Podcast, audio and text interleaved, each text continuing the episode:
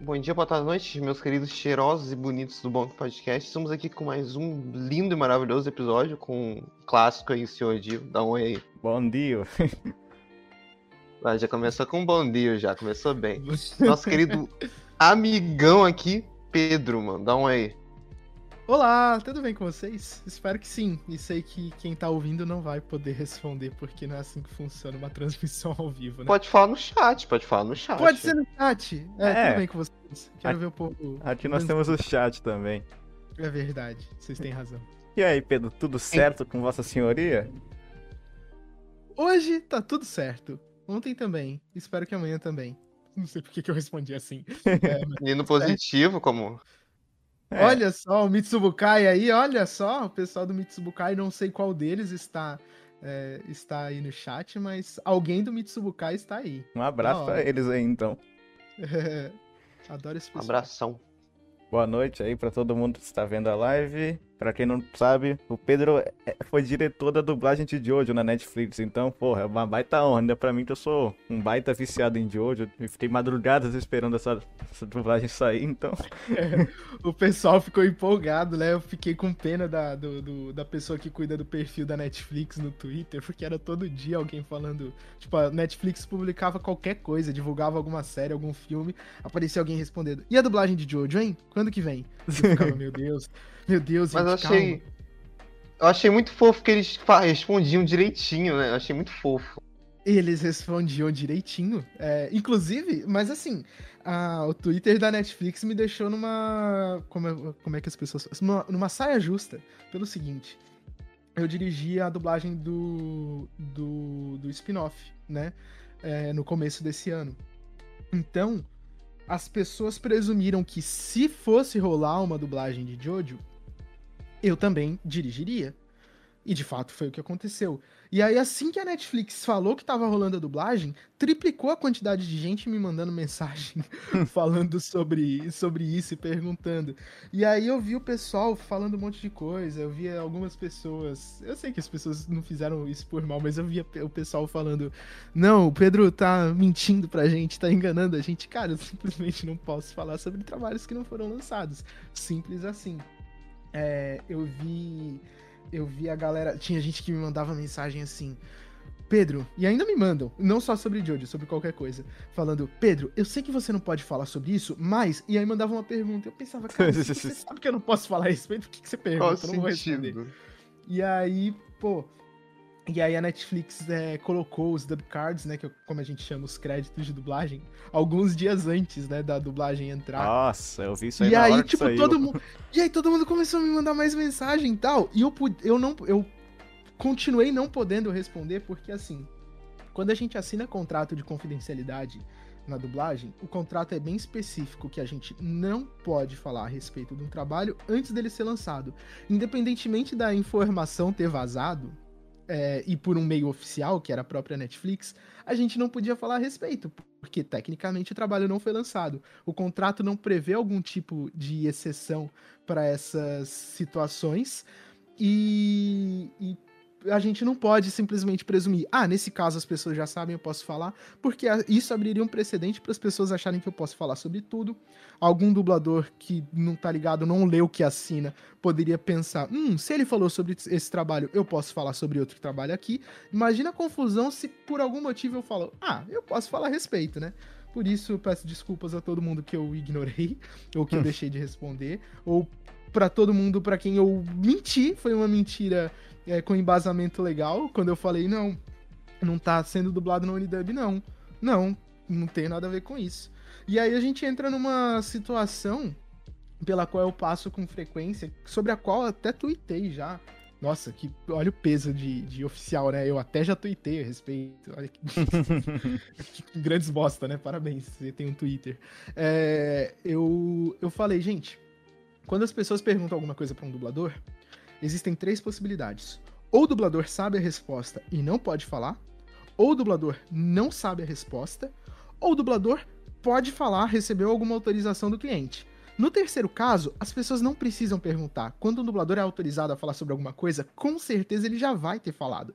Agora, nos outros dois casos, independentemente de eu saber o que tá rolando ou não, eu não vou poder falar, porque eu não posso falar ou eu não sei. Então a resposta vai ser não. Então, assim, as pessoas podem me perguntar à vontade. Não vou falar que ninguém é obrig... que ninguém que alguém é proibido de fazer pergunta, porque eu não sou mãe de ninguém. Mas dificilmente eu vou responder alguma coisa, tá? Tipo, eu falei, gente, eu não posso falar sobre a parte 3 de Jojo, eu não posso falar sobre coisas que não foram lançadas. Triplicou um monte de gente falando, mas quando que sai a parte 3? Quando sai a parte 3? Tipo, mano, não sei. eu não sei. E eu realmente não sei. E também, é. se eu soubesse, eu ia falar, não sei. Então, o que, que vocês sabem? Ninguém sabe de nada. Eu não sei absolutamente nada. Não sei. Só sei que nada sei, né? Eu já dizia. Quem que falou isso? Foi Platão ou Sócrates? Só sei que nada sei. Perguntando Eu aqui, acho que foi Sócrates. Acho, acho muito. Sócrates disse isso, Sócrates também disse em certa ocasião, passa a bola, birubiru. quando meu pai falou isso é mais engraçado do que quando eu falo. ah, tudo bem, tudo bem. Tudo bem. Ó, seguinte, normalmente a gente pergunta como é que a pessoa começou o canal, né? Mas no caso aqui é diferente. Então, é, o que, que te levou a, a escolher essa carreira mais pra dublagem, assim? Ah, essa é uma pergunta bem legal. Um, eu acho que o que leva muitos é, colegas de trabalho a, a, a, a trabalhar com dublagem é, varia para cada pessoa, é sempre um caminho muito diferente, né? O que rolou comigo foi o meu pai, desde os anos 80, ele trabalhou como locutor de rádio. Ele trabalhou na Rádio Cidade, no grupo Rádio Cidade, trabalhou, se eu não me engano, na Rádio Cultura. Ele trabalhou em várias rádios, eu não vou lembrar de tudo, de todos os lugares onde ele trabalhou até o meio dos anos 90. E aí ele já estava morando no interior de São Paulo e ele montou um estúdio de locução comercial, né? Ele parou de trabalhar em rádio, foi trabalhar como executivo e mas paralelamente ele tinha um estúdio de locução comercial. Então ele gravava lá vários comerciais, porque é, é isso que um estúdio comercial faz. E aí certo dia ele precisava é, de uma criança para fazer um comercial é, que era pro Café Paraty. Pessoal que mora no Vale do Paraíba talvez conheça ou tenha conhecido. Não sei se o Café Paraty ainda existe. Irrelevante pra história. Mas eu gravei o comercial pro Café Paraty.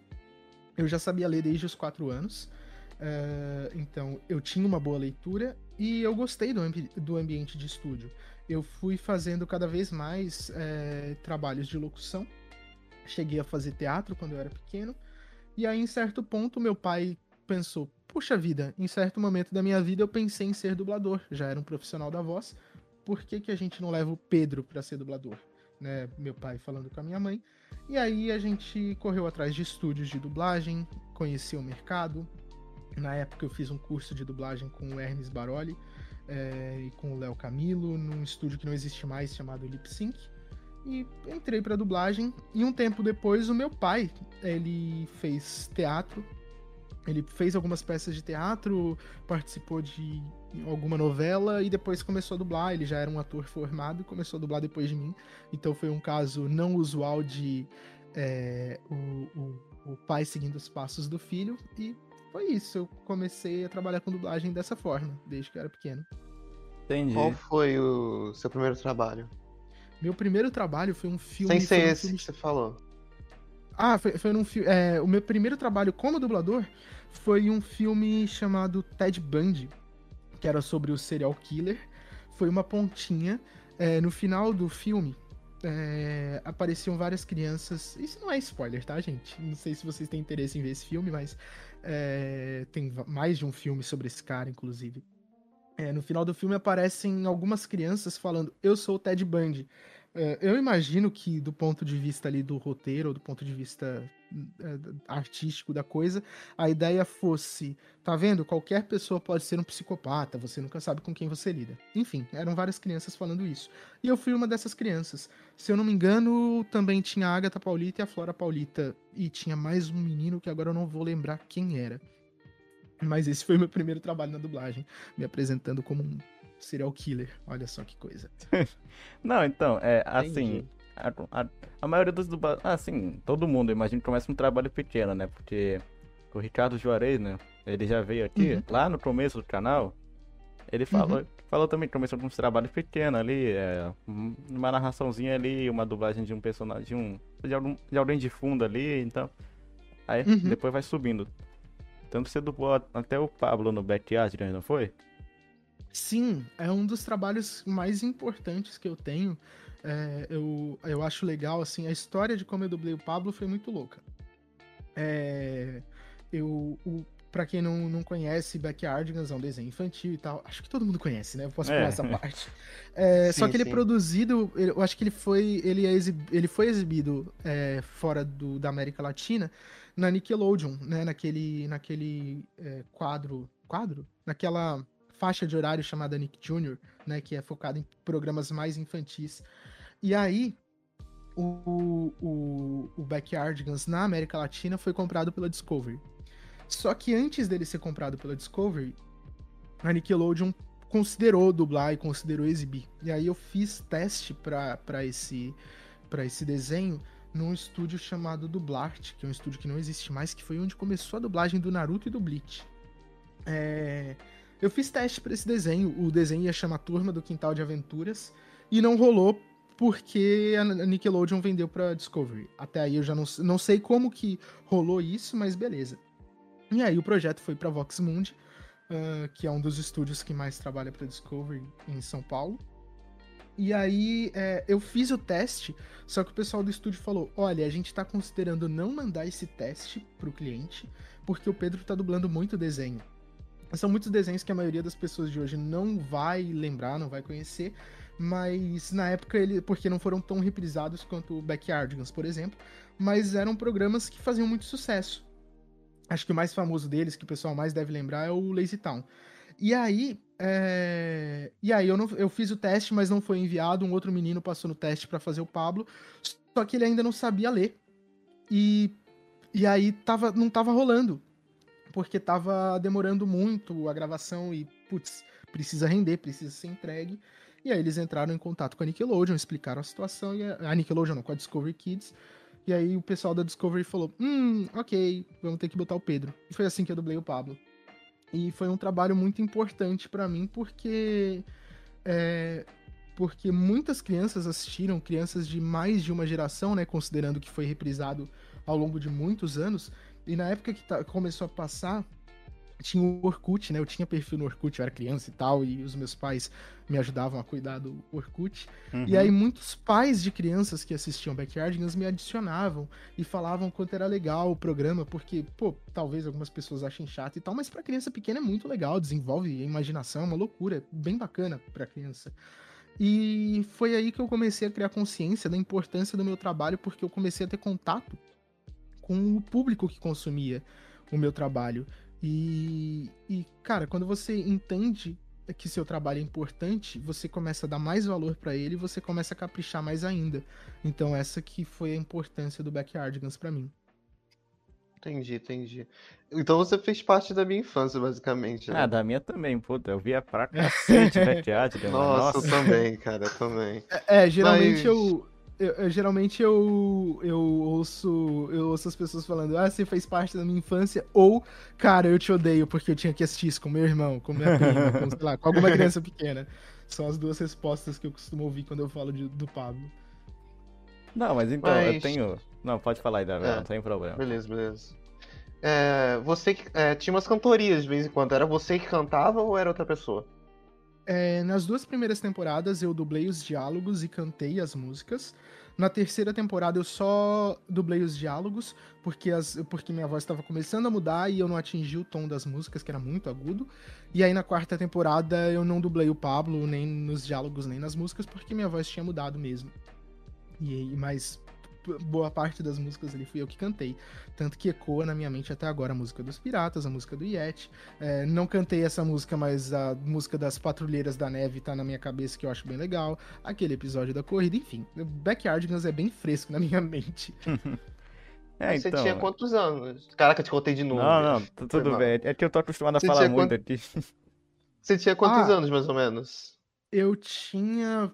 Ah, acho que eu tinha 10, talvez. 9 ou 10, alguma coisa assim. Ou 11. Eu tinha entre 9 e 11 anos, alguma coisa assim. Uhum. Aí começou a entrar na adolescência e já começou a mudar, né? Uhum. Entendi, entendi. Pode falar, Gil, desculpa aqui. Te corto toda hora. Não, tudo bem. Então, é. é- Nossa, eu tenho uma porrada de CD de Backyard aqui, aqui dentro de casa ainda, cara. Nossa. Eu ainda tenho os DVDs também. Era muito legal assistir, passava no Discovery Kids toda hora também. tá bom, é, agora, vamos, agora vamos porque eu tava querendo falar um tempão aqui já. como, é que, como é que foi dirigir a dublagem de Jojo?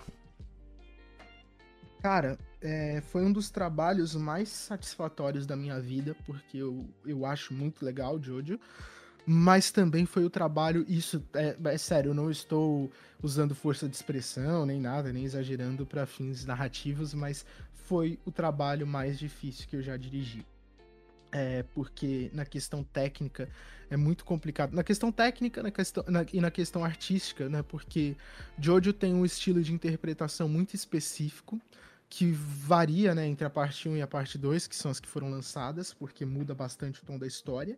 Quando a gente vai dublar, a gente geralmente tem uns cinco caminhos diferentes para escolher, nenhum deles é 100% correto, nenhum deles é 100% errado é, em relação ao tom de, de interpretação. Então, pô, uma, uma obra que passa por dois estilos diferentes, em vez de ser cinco caminhos diferentes, são dez caminhos diferentes. E tem toda a questão de glossário, toda a questão linguística, é uma obra muito complexa, é complexa. Então envolveu muita tomada de decisão e também tem uma coisa que o público não reflete muito a respeito disso, porque é uma coisa que talvez o público sinta, mas que o público não perceba conscientemente. Uh, eu acho que na cultura japonesa eles não têm muito preciosismo pelo, pelo movimento labial, pelo, pelo lip sync. Então, o original, o áudio original de, da maioria dos animes, não todos, é, não bate com o movimento labial da animação. Geralmente eles fazem uma animação mais caprichada nesse aspecto quando eles vão relançar em Blu-ray ou quando é alguma coisa que vai ser exibida no cinema. E não é o caso de Jojo, pelo menos não a versão que a gente dublou, que era a versão de exibição na TV. É, e aí, isso dá muito trabalho, porque o, o, público japonês e o público que consome o negócio no original é, não tem, pode não ter esse preciosismo, mas quando a gente vai ver dublado, a gente quer que as bocas batam certinho. Então isso deu muito trabalho. Então foram muitas coisas que deram muito trabalho, mas que valeu muito a pena de fazer porque foi muito divertido. Um, uma obra super legal, super importante, que eu sou fã, foi bem legal. Imagino, cara, imagina. Nossa, mas eu lembro quando saía, tipo, é... Ah, vazou que foi confirmado do tal dublador ali, ali, ali. Nossa, eu ficava ansioso. É, pois é, eu vi o pessoal na, eu vi o pessoal no Twitter, né? O pessoal que é, tava teorizando que poderia ser eu, é, fazendo um monte de previsão. E cara, eu vou ser sincero, as pessoas acertaram o Wendell no Jonathan, e eu acho que não foi porque houve indícios disso, e sim porque a maioria dos fãs sempre quis o, o Wendell no Jonathan, então as pessoas simplesmente apostaram e foi uma aposta que rolou. E as pessoas, as pessoas acertaram que Jojo estava sendo dublado. Tirando isso, cara, eu não sei de onde as pessoas tiraram, teve muita coisa ali. Eu vi uma eu vi uma, um elenco, um elenco vazado. E aí o povo começou a falar para mim: Pedro, você já pode falar, o elenco foi vazado. E eu fui ver qual era o, o, tal elenco vazado. Aí tinha o Arthur Machado no Jonathan e o Glauco Marques no Joseph. Eu pensei, cara, isso não tem nada a ver. É, nem tive a oportunidade. Acho que o Arthur fez umas pontinhas na parte 1, na parte. Não sei. Mas, tipo, é uma mistureba muito louca ali. Que não fazia o menor sentido. Eu acho que o que mais me me, me impressionou foi que o pessoal apostou que a Bruna Mata, que é amiga minha, é, dublaria a Irene. Só que não existe nenhuma Irene em Jojo. Eu é, até pensei nisso tá agora. tipo, não tem nenhuma Irene em Jojo. Teve uma vez que o que o, o Wendell é, publicou, uns, publicou um story no Close Friends dele pro pessoal que assina, que, que, que para os alunos do curso dele, um negócio assim. Aí um cara tirou um print disso e compartilhou falando: "Olha que legal, tô vendo os stories do Wendell". E e aí o Wendell recompartilhou isso, porque não era nenhuma informação nem nada, só que o Wendell tava dentro do estúdio nesse, nesse, nesse dia. E aí o pessoal viu o reflexo no óculos dele e presumiu que era um negócio de Jojo. E, cara, não era, não tinha absolutamente nada a ver no dia que ele fez aquilo. Ele já tinha terminado fazia umas duas semanas a parte dele. É, eu não sei nem o que, que ele tava dublando. O pessoal presumiu que era um frame ali que tava refletindo. da, do segundo encerramento da parte 3. Só que o segundo, tipo, a Netflix não dubla música, né? Então por que, que ele estaria dublando uma música de Jojo? E por que que seria um encerramento que nem é cantado, que é só instrumental? Então, sei lá, o pessoal pirou tanto no, no, nas conspirações. Ah, não dá pra, não dá pra escrever conspiração sem piração, né? É, que, que, começaram a presumir umas coisas muito loucas. Tipo, ah, então o Wendell tá dublando o Paul Naref. Oi? Como é que é, Ué? cara? Quê? É, então, o pessoal mandou uma dessas. Tipo, eu pensei, caramba, calma, cara, calma, calma. Vai sair, vai sair a dublagem. E saiu, parte 2. Parte dois. e aí o pessoal viu que o Wendell tava no, no Jonathan, não no Ponaref, e que o Joseph era o Briggs. E não o, o Glauco. Graças a Deus, cara. Nossa. Entendi, entendi. Acho que combinou muito mais o Wendell no Jonathan mesmo. Mas, tipo, uma coisa que tu falou, cara, que eu acho que tem muita verdade. Eu lembro que antes, ano passado, mais ou menos, que foi quando eu e o Dio a gente começou a ser mais fã de Jojo, né? Uhum. Eu lembro que, talvez, eu não lembro se foi exatamente Guilherme Briggs, mas a gente falou, eu acho, se não me engano, nossa, o Lamb Briggs como Joseph, nossa, imagina que sonho, pena que nunca vai acontecer, tá ligado? Não, eu, eu acontece que eu falei, eu queria que o, o Guilherme fosse o, o Dio, cara. Uhum. É, esse é um fancast que eu vi muita gente fazendo, é, e mais uma vez, as pessoas não estão erradas em, em pensar. Falaram aqui no chat que o Endo dubla até instrumento. É, é o, o esse é um fancast que eu vi muita gente fazendo. As pessoas não estão erradas, porque é uma coisa totalmente subjetiva. Mas é, duas coisas muito importantes, né? A primeira delas, como essas decisões são tomadas e por que que essa decisão específica foi tomada. Essa decisão do elenco dos personagens principais é, não foi tomada só por mim. Então não foi só, só o meu gosto. É, isso passou por outras pessoas da Unidub e foi aprovado pela Netflix. Então, tipo, não é como se, ah, o Pedro acha que ele é o dono de Jojo e ele faz o que ele quer. É, não é assim que funciona. Nenhuma decisão que foi tomada nessa dublagem e na maioria das dublagens passa só por uma pessoa. É, então, eu achei que o Briggs ficaria muito bem de Joseph e alguém que dá a palavra final concordou. É, e por que que eu não achava que seria uma ideia legal colocar o Briggs no Dio? Se vocês forem pesquisar, é, tem, tem muitas montagens é, que o, o, no YouTube de personagens que o Briggs já dublou é, em cenas do Dio, né? para mostrar como seria se o Dio fosse dublado pelo Briggs. As pessoas não percebem que tem uma coisa em comum em relação a todas essas montagens. São dublagens que o Briggs fez nos anos 90 é, o Briggs envelheceu. E claro, o Joseph é um personagem jovem, mas ele tem um corpo, tipo, de um cara bem mais velho, muito mais bombado. É, né? É, que combina com o Briggs. E o Jill também é um cara grandalhão e fortão, só que ele tem um episódio, um episódio em que ele é pré-adolescente, e é o primeiro episódio, e nesse episódio ele precisava ter uma voz jovial que conquistasse as pessoas, pelo menos dentro do que, do que eu achava que funcionaria e eu acho que muita gente gostou pelo, pelos comentários que eu li. E eu vi que, putz, é, o Francisco Júnior, mesmo que muita gente não é, esteja acostumada a ver esse tipo de trabalho dele, vai conseguir fazer isso. E foi por isso que eu indiquei o Briggs pro Joseph e indiquei o Francisco pro Dio. E e eu justifiquei todas essas coisas, né? É, para todo personagem teve mais de uma opção e eu justifiquei tudo, porque que tal pessoa ficaria bem. É, fiz até referências a outros trabalhos que a pessoa fez. E aí a Netflix comprou essa ideia. É, e eu fiquei feliz por isso. Mas é isso, eu vi. Aliás, eu vi muito fancast de Jojo além do Dio. E tem muita coisa que ficaria ótima nos anos 90, mas eu queria que as pessoas entendessem que eu não tenho máquina do tempo. É, é foda mesmo. Mas, assim, eu confesso que eu não gostei tanto do, da, da voz do Dio ali como o, o Francisco. Eu não, é, assim, eu não sei, é, não, não combinou muito para mim. Inclusive, se o Francisco estiver vendo, eu só tenho um abraço pra você. Te amo. É, mas, tipo. Ah, eu não sei, cara. É, tem alguma coisa ali que não combina com o Dio, sabe? Mas. Mas tá, mas tá, tá ótima a dublagem, tá ótimo eu acho que isso também é uma outra questão que eu que eu tinha que eu, que eu esqueci de comentar sobre a dificul, sobre as dificuldades, né, de dirigir a dublagem de Jojo. uma delas que é muito importante, que eu acho que é uma coisa pela qual o pessoal que cuidou da dublagem de One Piece passou também, que é é uma obra já por assim dizer antiga. Tudo bem, o anime é de 2012, é, e o mangá é de 87. Então, naquilo que eu falei de cada trabalho tem várias formas diferentes de ser feitas, é, de ser feito, é, as pessoas passaram muitos anos pensando, criando uma versão do que elas achavam que seria legal na dublagem.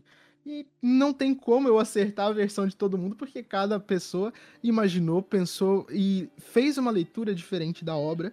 E tá tudo bem, faz parte, é assim, não tem como agradar todo mundo e não tem problema nenhum nisso. Tá certo, tá certo. Mas, cara, é. O. o como, é, como é que é? O, o como, como Jonathan era, era um sonho, né? De todo mundo já há um tempão, então. Só tenho a agradecer aí por ter botado ele lá, cara. Nossa senhora. que bom, fico feliz que você tenha curtido. O pessoal Pena falou que. que... Pena que a parte 1 é pequena, né, cara? Foi muito pouquinho. É verdade. Pois é, pois é. Ah, a história, a história da parte 1 é é, é muito muito simples, né? Então eu acho que eles não tinham muito para onde muito o que explorar, né? Eu acho que se eles esticassem mais ia ficar muito cansativa, né? Que é tipo é a, é a luta básica do bem contra o mal. Então por isso durou nove episódios e só. Sim, sim, sim, sim. É, parece que, tipo, uma coisa que eu assistindo, eu percebi, parece muito que a parte 1 é uma explicação pra parte 3, entende? Sim, sim, é, eu tenho essa sensação também. Eu, mas eu acho que é uma coisa meio. É, é, eu acho que é uma coisa meio de narrativa da época, sabe? Porque se você pega é, coisas que foram produzidas nos anos 80, elas eram muito expositivas, assim, nessa questão. Não só é, em animes ou mangás, mas também é, nos quadrinhos ocidentais, você vê que as pessoas explicavam muito. Eu brinco com os dubladores que em Jojo todo mundo é o Robin de todo mundo, porque o Robin foi um personagem criado pro Batman poder explicar as coisas e não ficar tão esquisito o cara falando sozinho, né? Ah, esse vilão vai fazer tal coisa, hum, não sei o quê. E aí botaram o Robin lá para ele ter esse diálogo. E na parte 1 de Jojo todo mundo é o Robin de todo mundo, porque todo mundo explica tudo. Porque, tipo, é uma a trama é simples, mas é uma trama simples com conceitos muito complexos para serem contados em pouco tempo. Então precisa ter alguém para falar: "Hum, então isso tal coisa, tal coisa, tal coisa funciona de tal jeito, por isso que tal coisa vai acontecer". E aí acontece tal coisa e você fala: "Ah, tá, entendi. Fez sentido". É, tem o, tem o Zep lá pra ensinar o Jonathan do Ramon e tudo isso aí. Uhum. É, e tem o Speedwagon contando tudo, né? Ele poderia ser é. o, o Galvão Bueno do, do, do da, da, Inglaterra vitoriana, né? Tanto que o pessoal reclamou de, é, da tradução do. Tradução não, porque não tem tradução, mas é, da pronúncia do nome do Speedwagon. Ficou tipo Speedwagon, aí o pessoal falou, putz. Assim, eu não vejo diferença nisso, tá ligado? Não tem por que reclamar, eu não sei. É, eu acho que. Bom, Speedwagon, se vocês jogarem no Google Tradutor e, e jogar a palavra Speedwagon, é, né, como ela é falada, vocês vão ouvir Speedwagon. E outra coisa, o, o nome dele é uma referência à banda, né? E as pessoas chamam a banda de REO Speedwagon. Então, por isso é, por isso eu usei essa pronúncia. Na verdade, nas pronúncias dos nomes, eu sempre tentei priorizar a referência original, como é o caso do sobrenome do Dio. É, porque ele é inglês. E aí o certo seria falar Dio Brandle, né? Com R enrolado, com, com, com A mais em som de E, um, um negócio assim. E eu falei Dio Brando, e ninguém reclamou disso, né? Não houve preciosismo em cima disso, e fico feliz, porque é uma homenagem ao Marlon Brando, que também a pronúncia correta do nome do Marlon Brando não seria Marlon Brando, mas é assim que as pessoas conhecem no Brasil. Então, se eu falasse Dio Brando, a referência original, que era o nome do ator, seria perdida. E Speedwagon, as pessoas conhecem a banda como Speedwagon. Eu não poderia falar Speedwagon, porque isso é a pronúncia japonesa, é como os japoneses chamam ele mas o nome não é japonês, né? Então não dá para é, não existe um, não dá para usar um critério único sobre a padronização de pronúncia, tipo, ah, tem que seguir o original. Às vezes o original não funciona pra gente, né? Às vezes é o conceito do original que a gente tem que adaptar para nossa pronúncia. Como é esse o caso, não é um nome japonês, vamos seguir a pronúncia que deveria ter. Ah, o Brando também não é um nome japonês, mas também não é, não é Brando que fala. É, mas as pessoas conhecem dessa forma. E por aí vai. E aí entra naquilo que eu falei, que uh, uma das dificuldades de Jojo é a quantidade de decisão que tem que ser tomada, porque envolve muitas referências diferentes, então não dá para aplicar um padrão único a tudo, né? Tipo, não, não dá para eu falar, hum, tem que ficar tudo no original, tem que traduzir tudo, é tipo, cada coisa é uma coisa, e mais uma vez, isso não passa só por mim. É, realmente, tipo, é, nem sabia que Speedwagon era uma banda. Tipo, eu sabia que provavelmente era uma referência, mas não sabia, mas. Uma coisa é, que aconteceu também foi com o Tisa, né? Lá no Japão era Tisa, mas na real é César. O certo é sim. César. Sim, é, sim, sim. Essa daí foi uma. Essa daí, essa daí foi uma das decisões que eu mais demorei para tomar, para vocês terem ideia. Porque essa daí eu não acho que é tão simples quanto as, essas que eu acabei de citar, né? Que a gente falou aqui do Speedwagon e do. E do, do nome do Dio. É, porque assim, é, para vocês terem ideia, eu decidi como é que ia ser o nome dele no, no primeiro dia que a gente gravou, ou alguma fala que, que se referisse a ele. É, porque, poxa vida, no Japão as pessoas falam Shiza. Essa opção, por mais que muitos fãs gostem, foi a primeira que eu descartei, porque ele é italiano e X é a pronúncia japonesa do nome dele. Então, essa não seria a referência que eu seguiria. É, muitos fãs é, que seguem a, a, a, escrita romanizada, né, com o alfabeto ocidental, é, falam Caesar, porque a gente está acostumado ao molho Caesar, né, que a gente conhece. Só que aí a gente tem um outro problema, que é essa pronúncia Caesar é a pronúncia inglesa de um nome italiano. Então seria tão errado quanto eu falar Xisa. Para mim, no meu critério, seria tão inadequado falar Caesar quanto falar Xisa. Só que o nome dele a pronúncia correta, se a gente fosse seguir o italiano é, ou o latim, seria algo como Caesar. Seria né, um pouquinho mais sutil que isso, só que Caesar. E as pessoas não entenderiam isso e achar, iam achar que eu estava fazendo propaganda da cerveja Kaiser ou fazendo uma referência aos, aos imperadores russos, sei lá. Então, poxa vida, o nome dele é uma referência ao ditador, ao imperador Caio Júlio César, que em latim era Gaius Julius Caesar. E a gente não chamava, a gente não chama ele na aula de história de Gaius Julius Caesar. A gente chama de Caio Júlio César. Então, decidi por César. Mas como vocês viram, o caminho que eu precisei trilhar para tomar essa decisão não foi nem um pouco simples e por isso que ela demorou para sair e saiu assim de última hora. Eu falei, vai ser César e é isso. Entendi, mano. Outra coisa. Outra coisa também tinha, desculpa, eu descortei, não esqueci de avisar. É, o Amu. O Amu era o Am ou era o Amu sempre? Essa daí foi uma. essa daí foi muito louca. Seguinte, uh, a gente tem para Alguns clientes trabalham com um glossário, né? E aí, no, no glossário, a gente define. Normalmente, a gente define é, como vão ser os nomes de termos importantes ou relevantes ali para aquele projeto. E talvez essa explicação que eu, que eu dei agora eh, esclareça muita coisa, né? Explique muitas das decisões. É, a Netflix tem um glossário também, eles chamam de KNP, acho que a Paramount também chama de KNP, que é a sigla para Key Names and Phrases, né, que é nomes e expressões-chave. Uh, Jojo tem muitos nomes e expressões chaves. É, então a gente tinha uma lista ali de 430 itens. É, e essa lista, é, é, ela tinha ali todos os nomes de todas as referências dos personagens, de, de golpe, de tudo. E a gente se deparou, foi quando eu peguei essa KNP, foi que eu me deparei com uma questão que era primordial ali. É, normalmente a gente, a gente escolhe um critério único e aplica a tudo. Em Jojo não era possível. Né? Não tinha como eu decidir vou traduzir tudo ou não vou traduzir nada, porque o próprio autor usou critérios diferentes para definir o nome de cada coisa. É, então eu revisei essa lista, é, porque a Netflix já tinha preenchido com as indicações do que eles tinham traduzido previamente para o anime. E eu, rev eu revisei essa lista, dando ok nas coisas que eu. Eh, as decisões com as quais eu já concordava, e marcando: olha, tal coisa não pode ser de tal jeito, porque eu acho que fica melhor por causa disso, disso, disso. Olha, tal coisa não pode ser de tal jeito, e, tipo, em vários itens. Então foram algumas horas que eu dediquei a isso, afinal foram 430 itens para serem revisados. Caraca. E um deles era o nome do Amo. E esse foi um dos nomes que mais me chamou a atenção, porque o Amo é uma referência ao grupo pop dos anos 80 lá do George Michael, Wham. Os japoneses chamam de Wamo porque essa é a fonética deles, no mesmo caso do Shiza.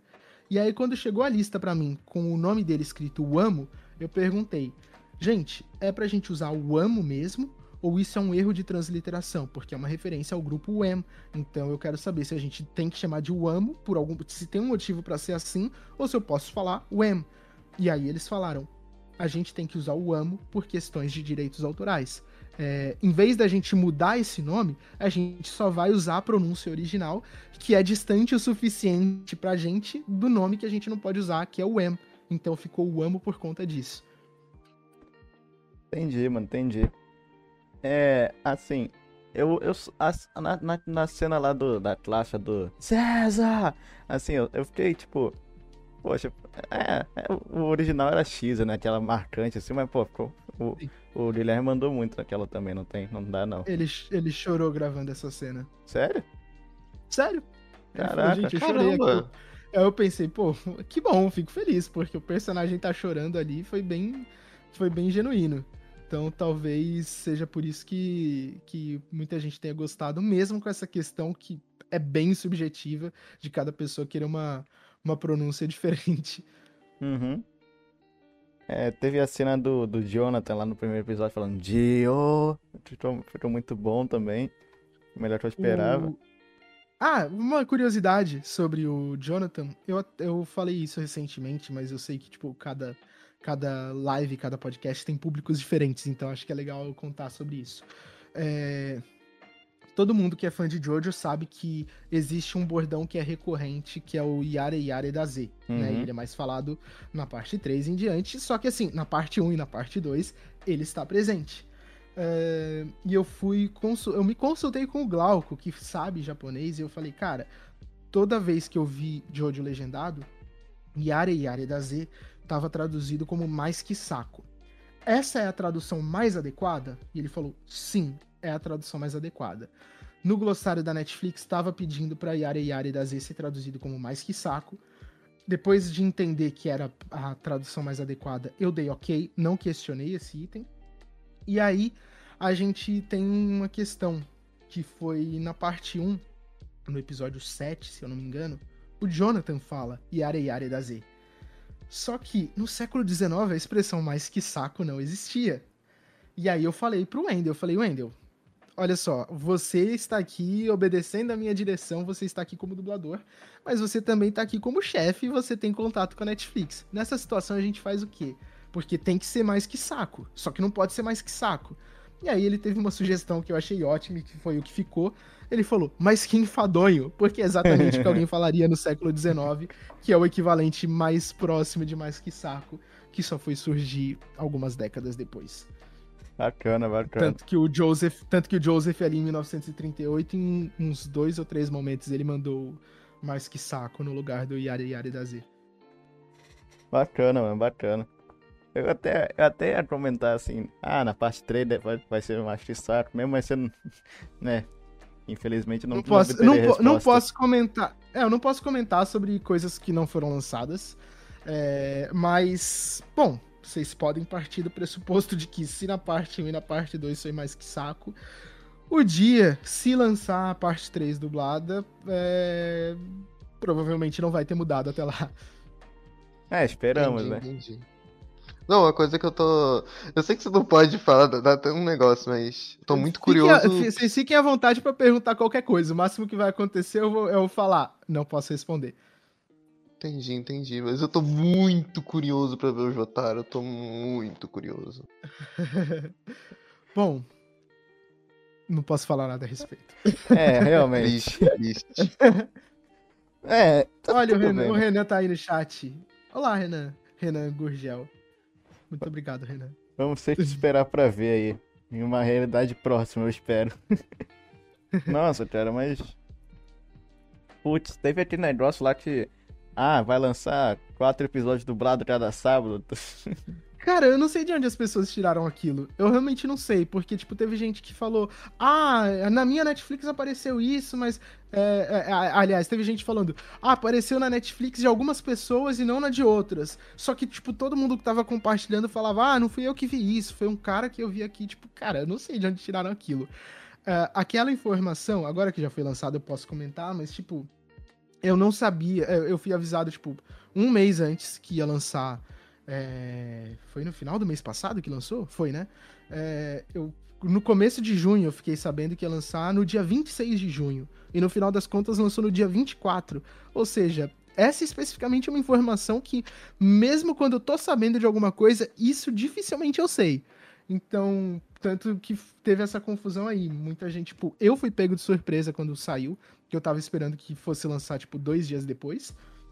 É, mas na verdade foi lançado assim, tipo, eu tava, eu tava. Eu tava indo dormir e recebi mensagem de alguém falando: Ei, já tá dublado na Netflix. Acho até que foi o Francisco que falou. Aí eu falei, eita, nós. Conferi lá, vi que tava dublado. Aí eu tuitei, gente, Jojo's Bizarre Adventure tá dublado. Tá na Netflix, eu que dirigi a dublagem. E aí, o resto vocês viram. Nossa, cara, mas. Não, tipo, foi Falaram que ia sair, né, de cada sábado, né? Aí, nossa, eu teve. Teve um. Acho que foi no. Acho que era na data que o pessoal tava esperando pra sair. Eu, eu virei, tipo, cheguei lá, tá. 11h50 e pouco. Falei, tá bom, vamos lá, vamos lá, vamos lá, vamos lá. Aí, é, aí virou a noite, eu falei, tá bom, vamos ver. Aí não tinha nada. Eu fiquei, nossa senhora, de novo, isso foi beitado de novo, pelo amor de Deus. É, eu, eu, eu, muita gente chorou muito nesse dia. Eu lembro que quando entrou o Jojo, do, o, o Jojo legendado na Netflix, é, tava para entrar e muita gente já tava me marcando. Ó, oh, vai sair a dublagem de Jojo, vai entrar a, a dublagem, é, vai, vai entrar Jojo na Netflix, você vai dirigir a dublagem, não sei o quê. E eu falei, gente, não sei. Até porque eu realmente não sabia é, se ia rolar na, na, na, época que anunciaram que ia entrar na Netflix. E aí eu. No dia que estreou o Jojo Legendado, aí eu já sabia que ia dirigir a dublagem. E aí, para despistar as pessoas, eu falei, gente, por favor. Tá vendo? Não tem nada a ver com isso. É, porque não tinha rolado ainda. Mas nessa mesma pegada aí, a galera super empolgada com a dublagem, sem nenhuma confirmação oficial de nada. Eu falei, eu fiz um tweet comparando como foi dirigir Castlevania e como é dirigir localização de game, porque game demora meses. Castlevania, a última temporada a gente acabou de gravar, duas semanas depois já tava no ar. Eu falei, pô, tem coisa que a gente grava assim, tipo Castlevania, que entra duas semanas depois da gente gravar, e tem coisas que a gente passa meses trabalhando. Aí, tipo, teve um monte de gente falando, ah, tá vendo? Ele tá falando de Jojo, eu tô interpretando isso daí como Jojo. Eu falei, cara, quem tá interpretando isso daí como Jojo é você, você tá doido. Eu não falei nada de Jojo. Inclusive, tá bem explícito que não tem nada a ver com Jojo esse comentário o pessoal adora, né? Tipo, sei lá, você, você botou Joe e Joe na mesmo, no, mesmo, no mesmo tweet, assim, o pessoal, ó, a referência aí já, tá vendo? Foi... Pois é, eu tinha feito uns desenhos, né, umas fanarts de Jojo, eu não sou um grande desenhista, meus desenhos, o máximo de qualidade que vocês vão ver nos meus... É, nos meus desenhos é, são é, é esse desenho que eu fiz aqui no, no Photoshop que vocês estão vendo aí na thumb da, da, da do podcast.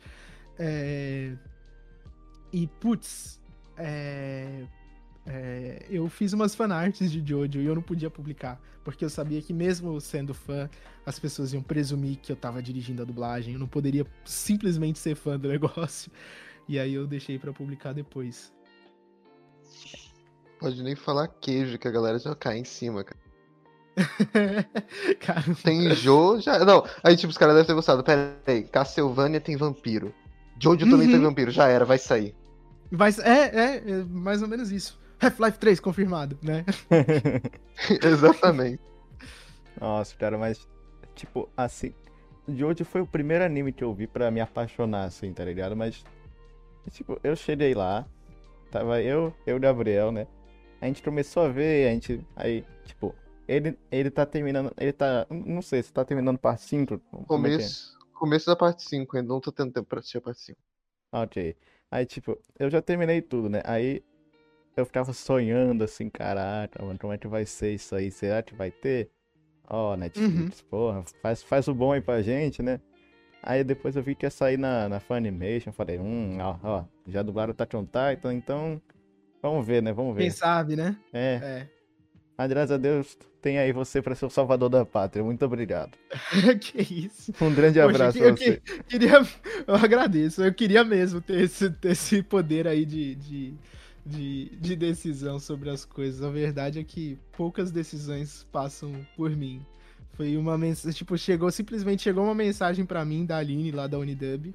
Ela mandou assim: Pedro, a série principal daquele projeto que você dirigiu, não vou nem digitar e tal, chegou. Eu, tipo, não- você é a primeira pessoa pra quem eu tô contando, chegou aqui é, pra gente, que a gente vai dublar. E eu falei, caramba. Aí, tipo, eu desci na hora e ela tava lá no, no pátio, assim, do estúdio. Eu falei, Aline, é sério, a parte 1, não sei o quê, ah, e tal. E aí ela, pô, é isso e tá. E aí eu fiquei super empolgado. Só que desde o momento que ela falou isso até a gente começar a gravar, demorou um tempinho. Demorou um tempinho. Demorou uns dois, dois meses, eu acho, sei lá. Não foi tão rápido assim, não. Pra gente começar a dublar. Entendi, entendi. Nossa, tá mais. É. Seis. Foi, foi, foi ano passado vocês estavam dublando já, né? Não, a gente dublou tudo que eu peguei do, do spin-off, né, do, do AVA, é, foi esse ano. Eu fiquei sabendo que eu ia dirigir o AVA no finalzinho do ano passado, assim que eu saí, que a gente saiu em recesso, eu vi lá que eu ia dirigir, e aí a gente gravou tudo esse ano. Então, tipo, profissionalmente falando, tudo que eu mexi com o Jojo foi esse ano. Entendi. Fala aí, Del, você queria falar? Não, não, a galera é tão fissurada de Jojo que eu acho que ela é capaz de ser, ah, o cara, o cara, não, tipo, ouviu alguém falando do Jojo primeira temporada, segundo os caras iam ficar do teu lado ouvindo a conversa. Então, mas é. Assim, o pessoal. Poxa, hoje eu vi gente de fora, du- dubladores de fora do Brasil vazando trabalho, eu acho isso muito zoado. A gente tem. É muito séria a questão da confidencialidade. A gente faz. A gente recebe orientação e treinamento em relação à segurança digital, porque essas coisas. Assim, mesmo que quando a gente fala, pô, mas é, seria muito mais legal se lançassem antes, infelizmente não é a gente que decide é, se avisassem antes, é tipo, quem decide é o cliente, como isso vai ser lançado, como vai ser divulgado, se vai ser divulgado. Eu já vi caso assim de. é, que eu não tive nenhum envolvimento, foi em outro estúdio, mas eu vi essa história. Pô, tinha um filme que ia ser lançado em cinema, é, em outro país vazaram o filme e isso atrapalhou o marketing do projeto, e aí cancelaram a exibição em cinema desse filme, era um filme infantil. E- então, tipo, é uma coisa muito séria, às vezes a gente estraga toda a experiência é, por uma besteirinha de questão de vaidade só pra falar que eu tô fazendo o trabalho. Então, por exemplo, uma coisa que eu não faço, é, mesmo que eu esteja com uma pessoa envolvida no projeto, é, eu não posso falar em público. Tipo, eu tô na rua, andando na rua com alguém que trabalha comigo. Eu não posso sair comentando que eu tô fazendo esse trabalho, porque alguém pode ouvir e aí, putz, e, e aí a gente. é, e aí a gente vazou a informação, sabe? Eu não posso ficar abrindo coisa no meu computador em público. Tudo bem que a gente mora no Brasil, é uma péssima ideia você sair na rua com um notebook. A É. gente também tá numa pandemia, é uma péssima ideia sair na rua de qualquer forma. uhum. É, mas eu, é, se eu. Se a gente morasse num país que é seguro. Tipo, se eu estiver num shopping com meu notebook, é uma péssima ideia eu abrir meu notebook e abrir coisa de trabalho. Eu não faço isso. É, então. É, isso daí, eu entendi o que você falou. Tipo, uma pessoa ouve essa conversa rolando, essa conversa jamais rolaria fora do estúdio. A gente é proibido, então, se alguém fizer isso, a pessoa tá fazendo alguma coisa errada. É. Entendi, entendi, mas isso é ruim até mesmo pra pessoa estar assistindo. Eu acho. Tem uma coisa que eu sempre pensei, né, que eu gostava, acho que de Fortnite. Aí, teve uma época que... Naquela época lá que Fortnite tava famoso, eu gostava. E, tipo, uma coisa que eu sempre pensei é, cara, é uma festa de aniversário, basicamente. Você sabe que provavelmente pode acontecer. Só que perde a graça quando alguém te fala, ó, vai ser exatamente assim, vai sair naquele lugar. Perde um pouco a graça, até mesmo pra quem vai assistir, entende?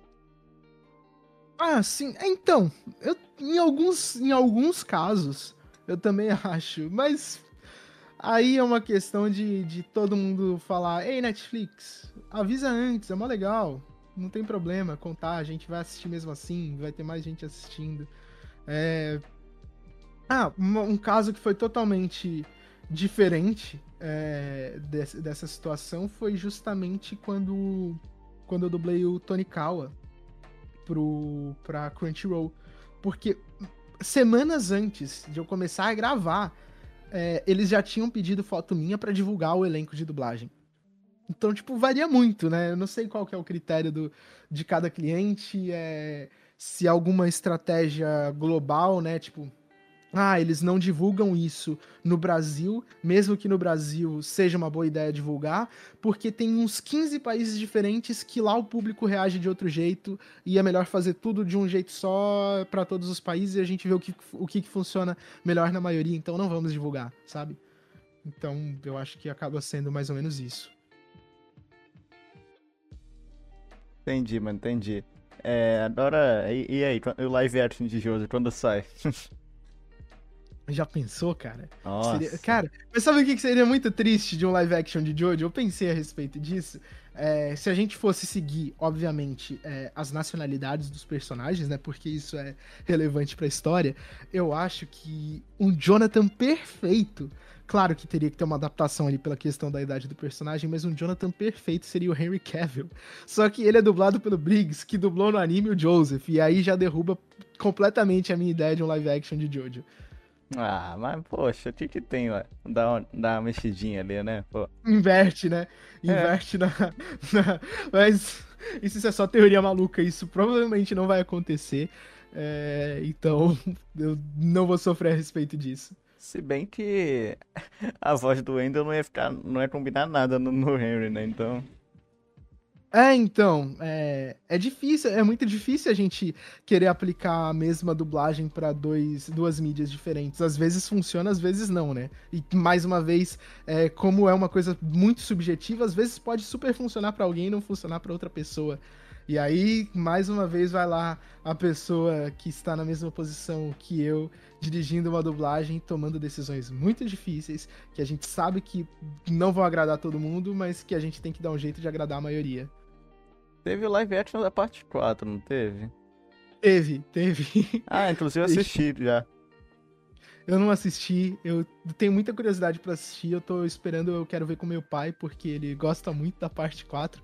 A gente vai ver junto esse live action. É, eu, eu fico, é que eu fico meio também. assim porque assim, a parte 4 é a minha favorita. Eu gosto muito de praticamente tudo que é mostrado ali. E eu fico pensando, cara, como é que será que eles adaptaram? Em parte eu fico curioso para ver, em parte eu fico com receio de assistir e não curtir, sabe? É bom, cara. Eu, eu gostei, eu gostei do, do filme. Eu vou, vou criar coragem para ver qualquer dia desses. Vale a pena, vale a pena. Tipo, só uma coisa que eu queria falar é que, não sei porquê, eu não sei se sou só eu que penso assim, mas parece que as pessoas não gostam muito da parte 4.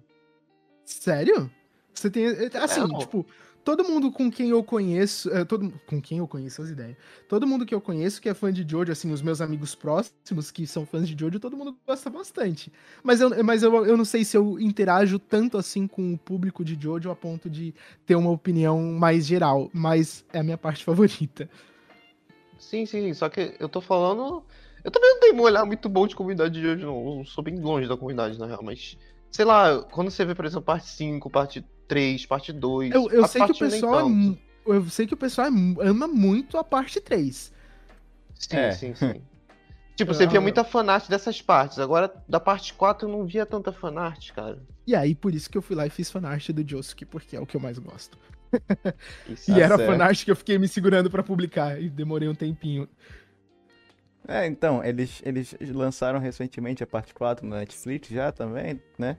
Uhum. Se fala, eles lançam a 5 tá, também, né? Quem sabe? Sim. Eu, eu só fico meio. Não, que, nossa, tipo, não, né? Eu sou feito a meio. A parte 4 né? já tá, né? Ah, tá sim, tá sim. Eles, tipo, uhum. eles demoram pra lançar. Eles, eles falam, ah, vai lançar lá no fim do mês. Por que, que não lança logo? Não tem nem te dublar ainda, cara. Poxa vida. Vai demorar pra chegar lá. tá tudo prontinho, né? Por quê? Não tem, não tem motivo, cara. Ah, fazer o quê, né? Tem, é a vida de Jojo, velho. Tem que sofrer mesmo. Não, eu pensei numa coisa que muito doido na minha cabeça pode não fazer sentido, desculpa, se não fizer. Sei lá, talvez eles lancem aos poucos.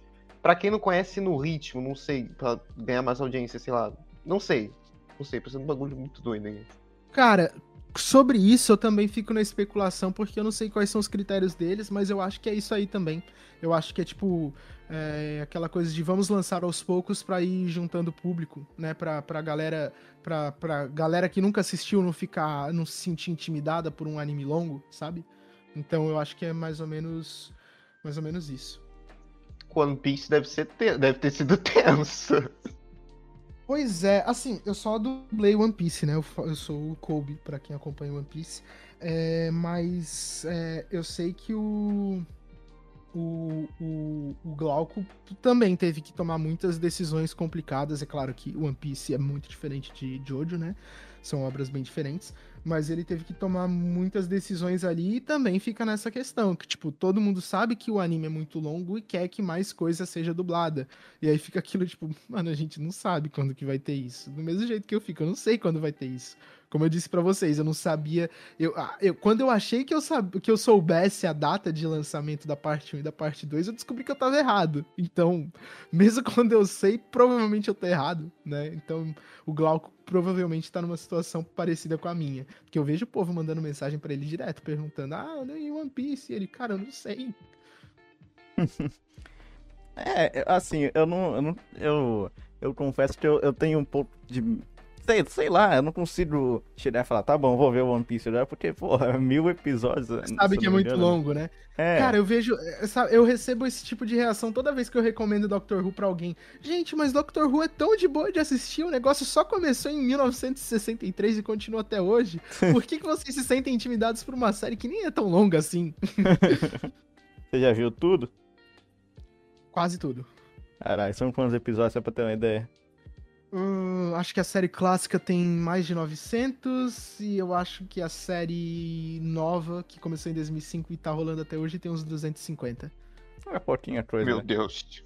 Pouca coisa. A série nova eu vi inteira, a série clássica eu vi bastante coisa, não tudo. Entendi, entendi. Eu tenho, eu tenho medo de gostar de One Piece, isso sim. É, então, quando você começa a gostar de um negócio desse, sua vida vira isso, né? Por exemplo, a minha vida, a minha vida é Doctor Who. Nossa, é horrível, porque tem gente, sei lá, é, acorda, aí vê One Piece, alguma série tipo, pode ser do Doctor Who também, a pessoa fica até dormir, assim, e não acaba, a pessoa vai ficar um mês, assim. um mês, um mês, meu amigo, eu tô um é desde é pouco, né? 2010 em Doctor Who. Mas você assiste diretão? Não, mas ano passado eu reassisti a série nova inteira e era três episódios por dia. de 40 minutos. Caralho, cara. Assim, é, eu nunca pedi pra ver uma série grande, não, mano. Mas. Ah, sei lá, eu tenho vontade, tá ligado? Porque não vai acabar tão cedo, né? Tipo, ah, puta, acabou. Ah, isso daí não vai ter quando eu ver One Piece, tá ligado? Aham, é. é. Com a diferença que o One Piece está. É, é, previsto que vai ter um final, mesmo que demore, porque é assim que funciona anime e mangá. É, agora, Doctor Who não. Doctor Who não tem previsão de acabar, não. É. Aí já é mais, já é mais complicado, né? Mas tudo bem. É, é outra história. É. Aí quem tá fazendo vai morrer. Aí mesmo que vai. É. É.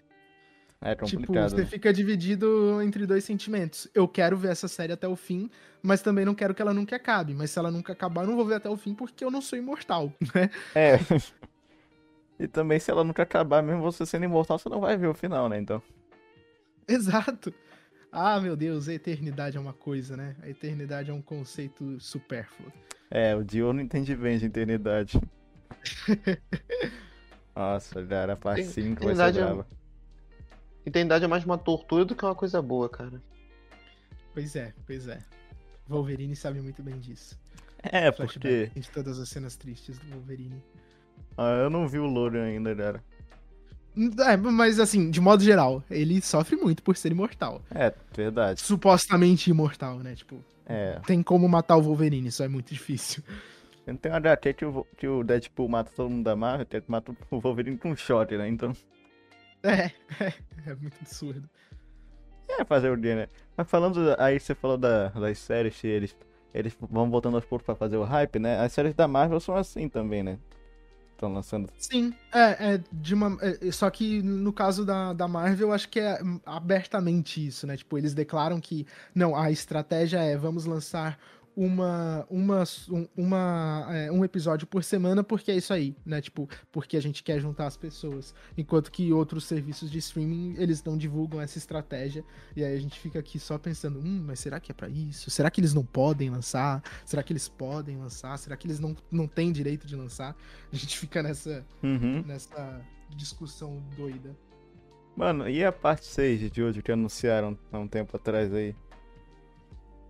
Eu não li a parte 6, né? Perguntaram aqui. Ah, bom, a gente vai responder pergunta depois, mas eu não li a parte 6. É, meus amigos que, que leram o mangá são muito fãs, gostam bastante da parte 6.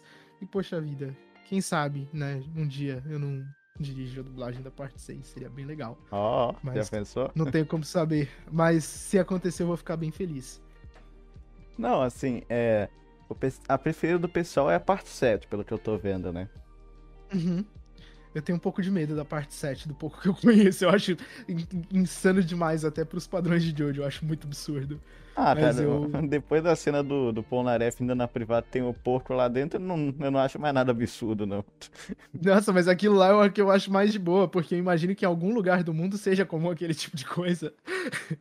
É um pouco amedrontador pensar nisso, mas tudo bem, Cara, né? Mas, mas é, a realidade é assustadora. Eu acho que, é- eu acho que o episódio que mais me deixou impactado, assim, de maneira de, cara, o que que tá acontecendo aqui? Polnareff É criança. o episódio. Não, é o episódio. Esse daí me deixou bem desconfortável, mas acho que o pior deles é o. O. O do. Do navio lá, do. Do Strength, que é o do gorila, Nossa. que ataca a menina lá. Cara, sabe por Nossa. quê? Aquilo me deixa muito desconfortável, porque por mais que aquele tipo de agressão que ele tenta fazer na menina seja colocado como uma coisa ruim, né? Tipo, em nenhum momento aquilo tá sendo glorificado. Ele é o vilão do episódio, as atitudes dele são ruins, e ok, funciona assim, legal. Mas, cara, de onde que saiu aquela ideia? E aí eu fico muito, muito curioso, porque qualquer obra que seja muito longa, em algum momento vai passar por polêmicas, né? É, e aí, se você pesquisa a respeito das polêmicas de Jojo, os caras falam um monte de coisa, coisa que a gente até pensa, putz, isso não é tão sério assim. Em nenhum momento eu vejo ninguém comentando daquele episódio. E eu não sei se eu que sou muito fresco e fiquei impactado de graça, ou se as pessoas simplesmente ficaram tão impactadas com aquilo que não comentam a respeito, porque é muito estranho aquele episódio. Fico muito chocado, galera. Mas eu acho que a parte assim que mais me deixou. Meu Deus, o que tá acontecendo foi na parte 4, quando o Kira pegou aquele braço daquela mulher. Que era de um defunto, ele coloca dentro do sanduíche e depois lambe. É, aquilo lá é Nossa. ruim, aquilo lá não é bom, não. Inclusive, eu acho que é o. o- eu acho que o Kira é o vilão que eu mais. eu- Eu acho que é o melhor vilão de Jojo. Com todo respeito ao Sr. Dio, que está conversando comigo. É, você é- tocou num ponto agora. Eu vou explicar por que que eu acho. Entendam, não estou estabelecendo como uma regra, como um parâmetro que eu acho que todo mundo deveria seguir, mas eu fiquei impactado pela presença do Kira e acho que ele é o melhor vilão, ou o pior vilão, dependendo do ponto de vista, pelo seguinte. É, Primeiro ponto, apesar de ele ter stand e fazer parte do conceito fantasioso de Jojo, pessoas como ele, ou seja, psicopatas, existem na vida real. E isso faz com que a gente sinta muita aversão ao Kira. Então, isso já é uma coisa que eu acho muito impactante em relação a ele. Existe pessoa que faz coisa absurda como aquilo. Tipo, não tem gente que tem poder de explodir pessoas, né? É, eu acho. É, Mas at- até onde a gente sabe, né? A gente não, não sabemos de tudo, né? E como já disse Sócrates, como a gente falou mais cedo, só sei que nada sei. Mas assim, existem psicopatas. A gente vê no jornal esse tipo de coisa acontecendo. Então a questão do que ele fez com o braço lá da moça e que ele fazia é real, aquilo existe, né? E esse é o primeiro ponto. É porque que eu acho que ele é o pior vilão. E o segundo ponto é, é que se a gente for preciosista, é, a respeito, assim, se a gente for analisar friamente, e claro que é muito difícil analisar friamente superpoderes de personagens da ficção, porque meio que a limitação dos poderes depende do que o autor quer na hora, né? Pode simplesmente mudar e tanto faz. Mas se a gente for parar pra pensar, o Kira poderia derrotar o Dio e poderia derrotar o Cars com o dedão. É verdade. Tipo, tirasse, pô, pô, Di, como é que vai? Dá- Aperta minha mão, sei lá, não precisa nem apertar, Tendo a, não. oportuni- Tendo a oportunidade correta, ele derrotaria qualquer vilão que veio antes dele. É, só não. Só... Acho que até o E isso é que é diabo, pior. né? E- Esse, esse- e isso é o que é o pior. Ele, ele poderia derrotar qualquer vilão que vem que vem é, que veio antes dele. É, e ele poderia derrotar qualquer vilão antes de, é, que veio antes dele. E provavelmente ele não ia querer derrotar. Tipo, pior, mais é, mais impactante do que uma pessoa que consegue fazer uma coisa impressionante é a pessoa que faz essa coisa impressionante, que pode fazer essa coisa impressionante e decide não fazer porque o lance dele era matar mulheres e ficar com as mãos delas, né? Tipo, ele não teria nenhum interesse em derrotar o Jill e nem o Cars, por- até porque ele não era um herói. E ele poderia derrotar. E isso é muito assustador. Por isso que eu acho que ele é o melhor vilão de Jojo e, portanto, é o pior vilão. Eu acho que ele ia matar o Cars porque a Cars, ia matar as mulheres antes dele, cara. Ele ia fazer guitarra humana com as mulheres lá. Sim, Ó, sim. falaram no chat que eu não tô interagindo, mas é porque a gente vai responder as coisas depois, tá bom? É, a gente não é Eles desumilde, de não, por coisas. favor. Eu não sou, não sou, não sou, não sou desses não, tá? É. A gente as perguntas vão ser respondidas. Estou vendo um monte de pergunta aí. Inclusive, tem algumas que eu vou falar, não posso responder isso, mas daí é outra história. É, mas a gente não é desumilde, não, por favor, tá? ok. É só pra não virar bagunça. É, assim, eu. Eu curto muito o Kira. O cara, eu acho que ele é um vilão muito bem desenvolvido, tá ligado? Uhum. Mas o Dio é o Dio, né? acho que aí. aí- Ah, o, o, Jill é um, o é um ótimo vilão. E, e- e eu acho. Inclusive, eu acho os vilões de Jojo, em geral, não só os vilões principais, mas também os, os vilões de cada episódio, eu acho todos eles muito bons. Eu acho maravilhosa aquela luta do, do Joseph contra o Santana, que na dublagem precisou virar Santiviento por questões que não cabiam a mim, né? Então, tipo, eu gosto de todos eles. Essa questão do Kira ser o meu favorito é só porque eu fiquei bitolado analisando todos eles, mas é, eu acho o Jill ótimo, é, principalmente na parte 3. Eu acho. Ah, Na real, eu gosto muito dele na parte 1. A galera acha que é muito simples, né? A presença dele. Mas eu acho bem válido. Cara, infelizmente o mundo é assim. Pessoas. é, existem pessoas que são más, né? E ele é muito mal. E, putz, é, a gente não conhece nenhum vampiro, mas ele por acaso era muito mal e virou vampiro. Então é isso aí. Funciona. Eu acho muito legal o Cars, toda a personalidade dele. Porque, inclusive, eu acho muito legal a diferença entre os quatro homens dos pilares. Porque a gente tem ali o Santivento, né? Eu vou chamar de Santivento, gente. Eu sei que o pessoal tá acostumado a chamar de Santana, mas Santivento porque eu simplesmente me acostumei a chamar assim pela questão de, da orientação que a gente recebeu. Mas o Santivento, você vê que ele era só um soldado, e isso é falado depois no anime, né? Que o, o Cars fala, ele era só um peão nosso, né? É, mas ele é só um soldado, então ele tava ali tentando combater e ele nem entendia o que estava acontecendo. Tanto que parte do, dos episódios em que ele aparece, que acho que ele aparece nos três, é, é ele tentando. é, ele tentando entender porque, o que, que tá acontecendo no mundo ao redor dele. E aí a gente tem o. O ACDC, que era um psicopata, né? Ele queria só matar. É, o, não à toa que ele apareceu lá para atacar o, o Joseph e o César no treinamento deles é, antes do, do prazo combinado pro duelo que eles iam ter, né? Ele só queria matar mesmo. E aí a gente tem o Amo, que era de fato um guerreiro honrado, tanto que quando ele matou o César, ele deixou lá a. Ele permitiu que o Joseph tivesse a, o, o antídoto do veneno lá. E, e, o, e o Cars, ele era um cara simplesmente apaixonado pela vida. Isso é muito louco, ele era apaixonado pela vida. Ele tinha uma admiração por todos os seres vivos, e ele tanto tinha essa admiração que ele queria ter a habilidade de todos, ele queria ter a habilidade de todos os animais, de todos eh, de todo inseto, de tudo. Ele queria ter a habilidade dos crustáceos. Ele era um cara apaixonado pela vida, e ele era tão apaixonado pela vida que ele não media esforços, né, em relação é, em relação a, a, a, ao que ele faria. Ele achou que a, ele achava que a paixão dele pelo, pela vida estava acima do bem e do mal. Então, putz, cara, se a gente for analisar todos os vilões de Jojo são muito complexos, isso é muito legal. Eu gosto bastante do Diablo, tá? O pessoal não gosta muito dele, mas eu gosto, eu gosto dele.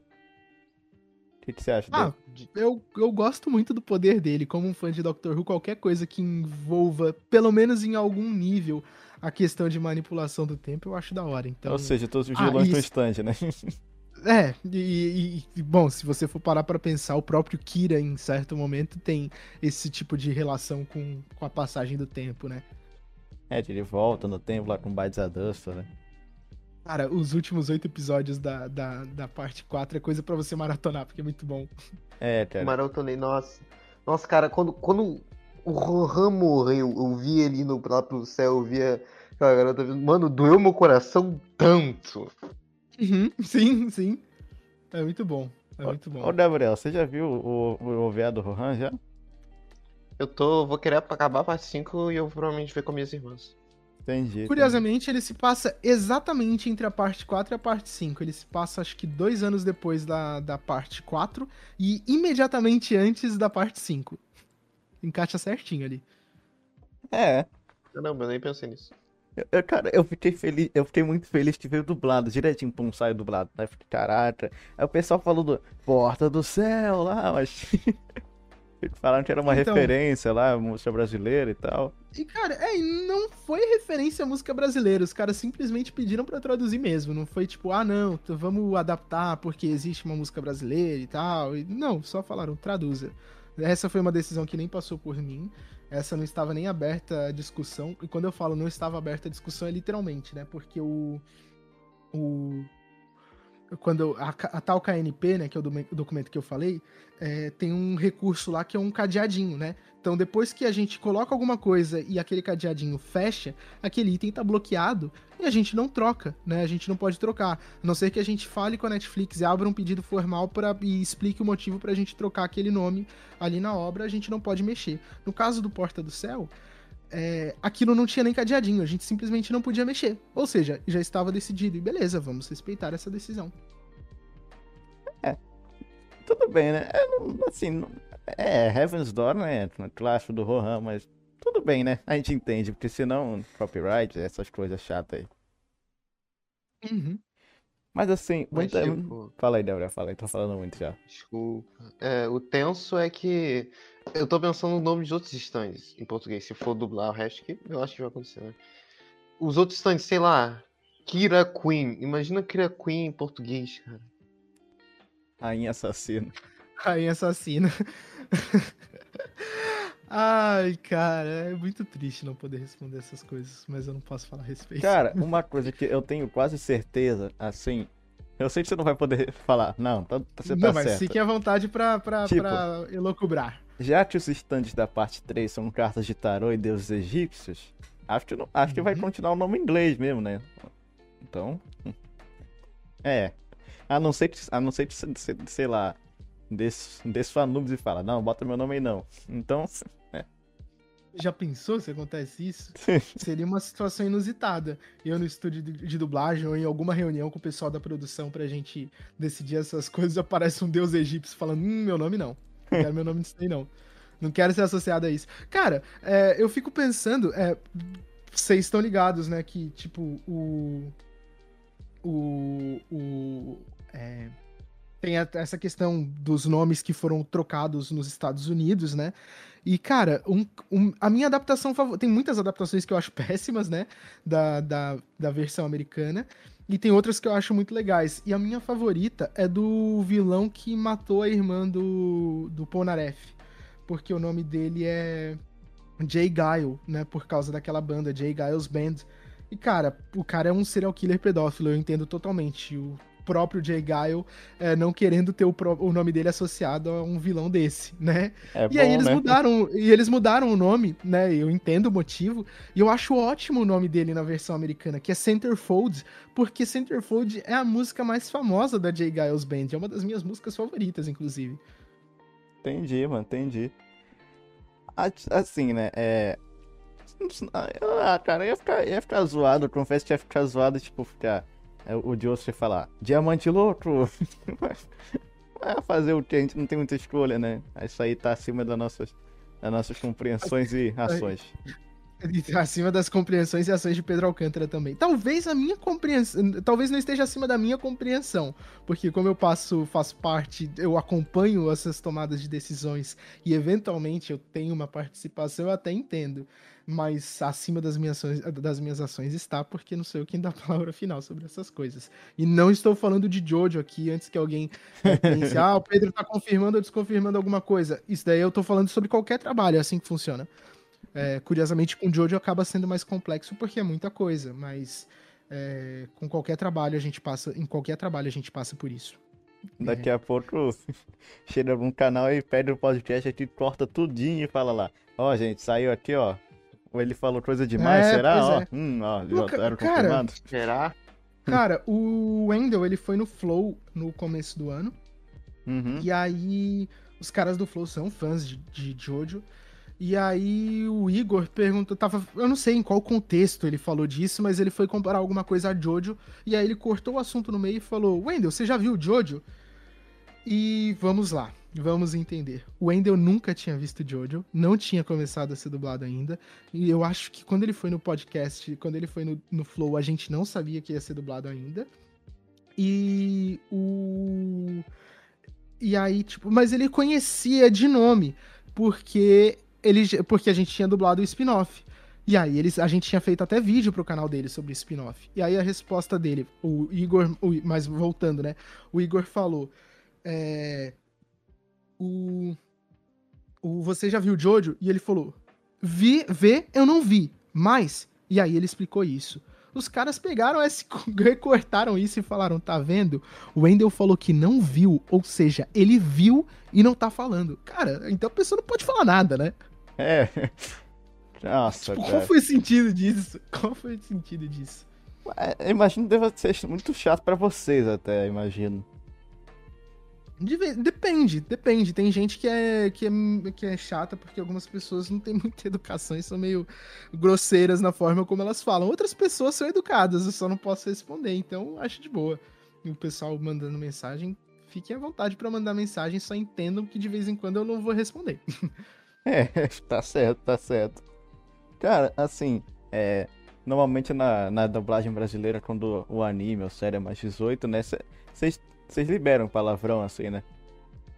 Sim, uh, pra Netflix principalmente, porque a Netflix permite isso. O que acontece é que é, quando a gente vai fazer coisa para TV aberta, geralmente a gente precisa ter é, manter a linguagem mais amenizada, né? Então a gente não vai poder falar palavrão ou não falar muitos palavrões é, por exigência do cliente, porque eles querem poder exibir aquele filme na tela quente e também na sessão da tarde daqui a alguns anos, então não, não vai poder ter palavrão.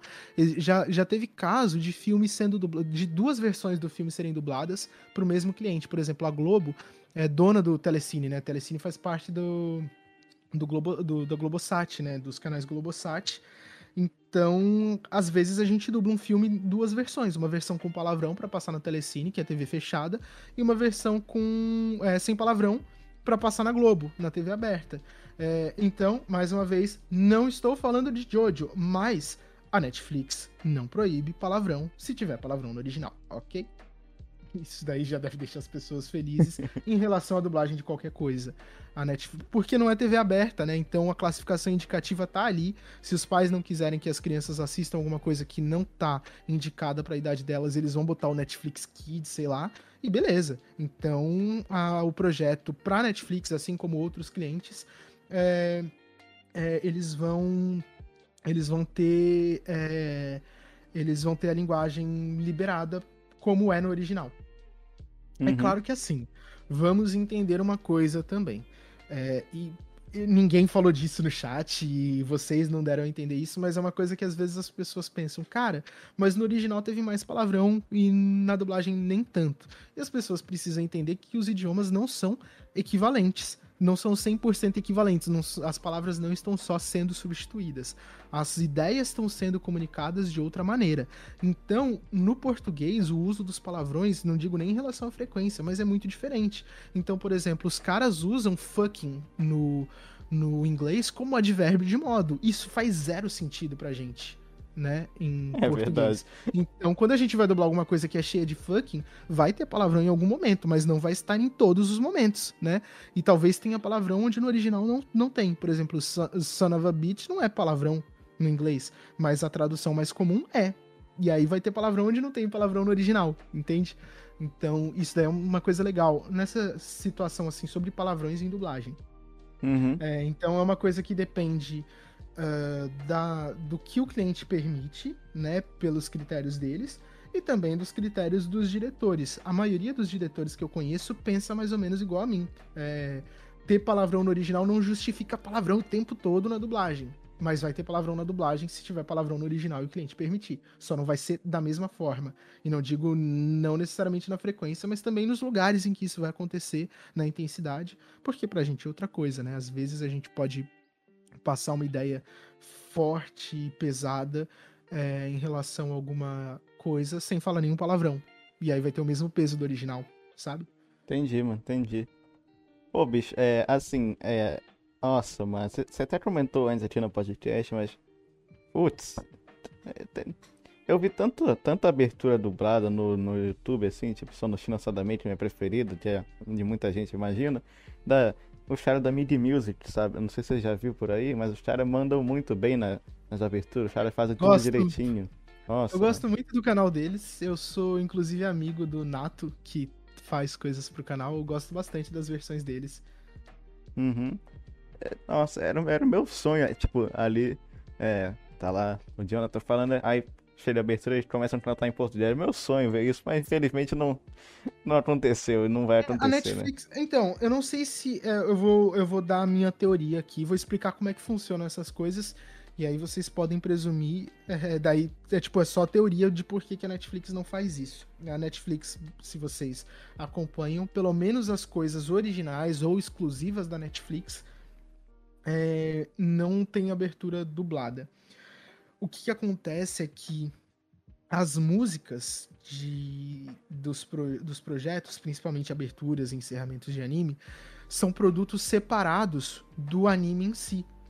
Então, Ah, é? se a gente quiser, sim, porque tem direitos autorais em cima daquilo, tem direitos conexos, que é a questão do, do, do, do intérprete e tal. Então, o advogados podem explicar melhor isso pra vocês do que eu. A questão é que a música é um produto e a série ou anime ou o que for é outro produto.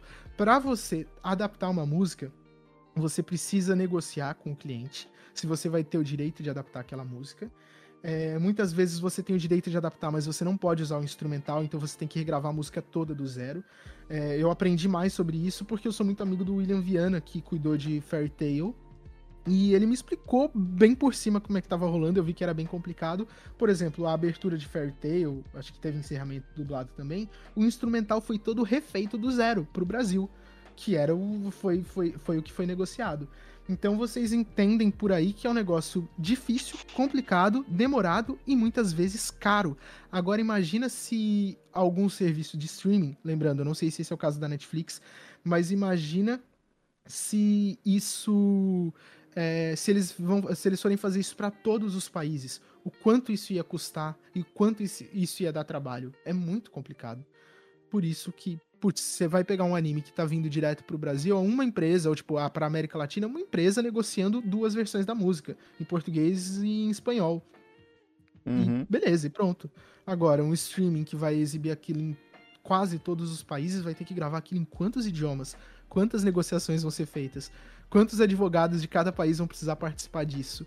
Será que vale mesmo a pena? Será que, sei lá, se, se o público falasse pro streaming, cara, mas vai ter tanta, vai ter tanta gente assistindo só por causa disso que vai dar lucro pra, lucro vocês?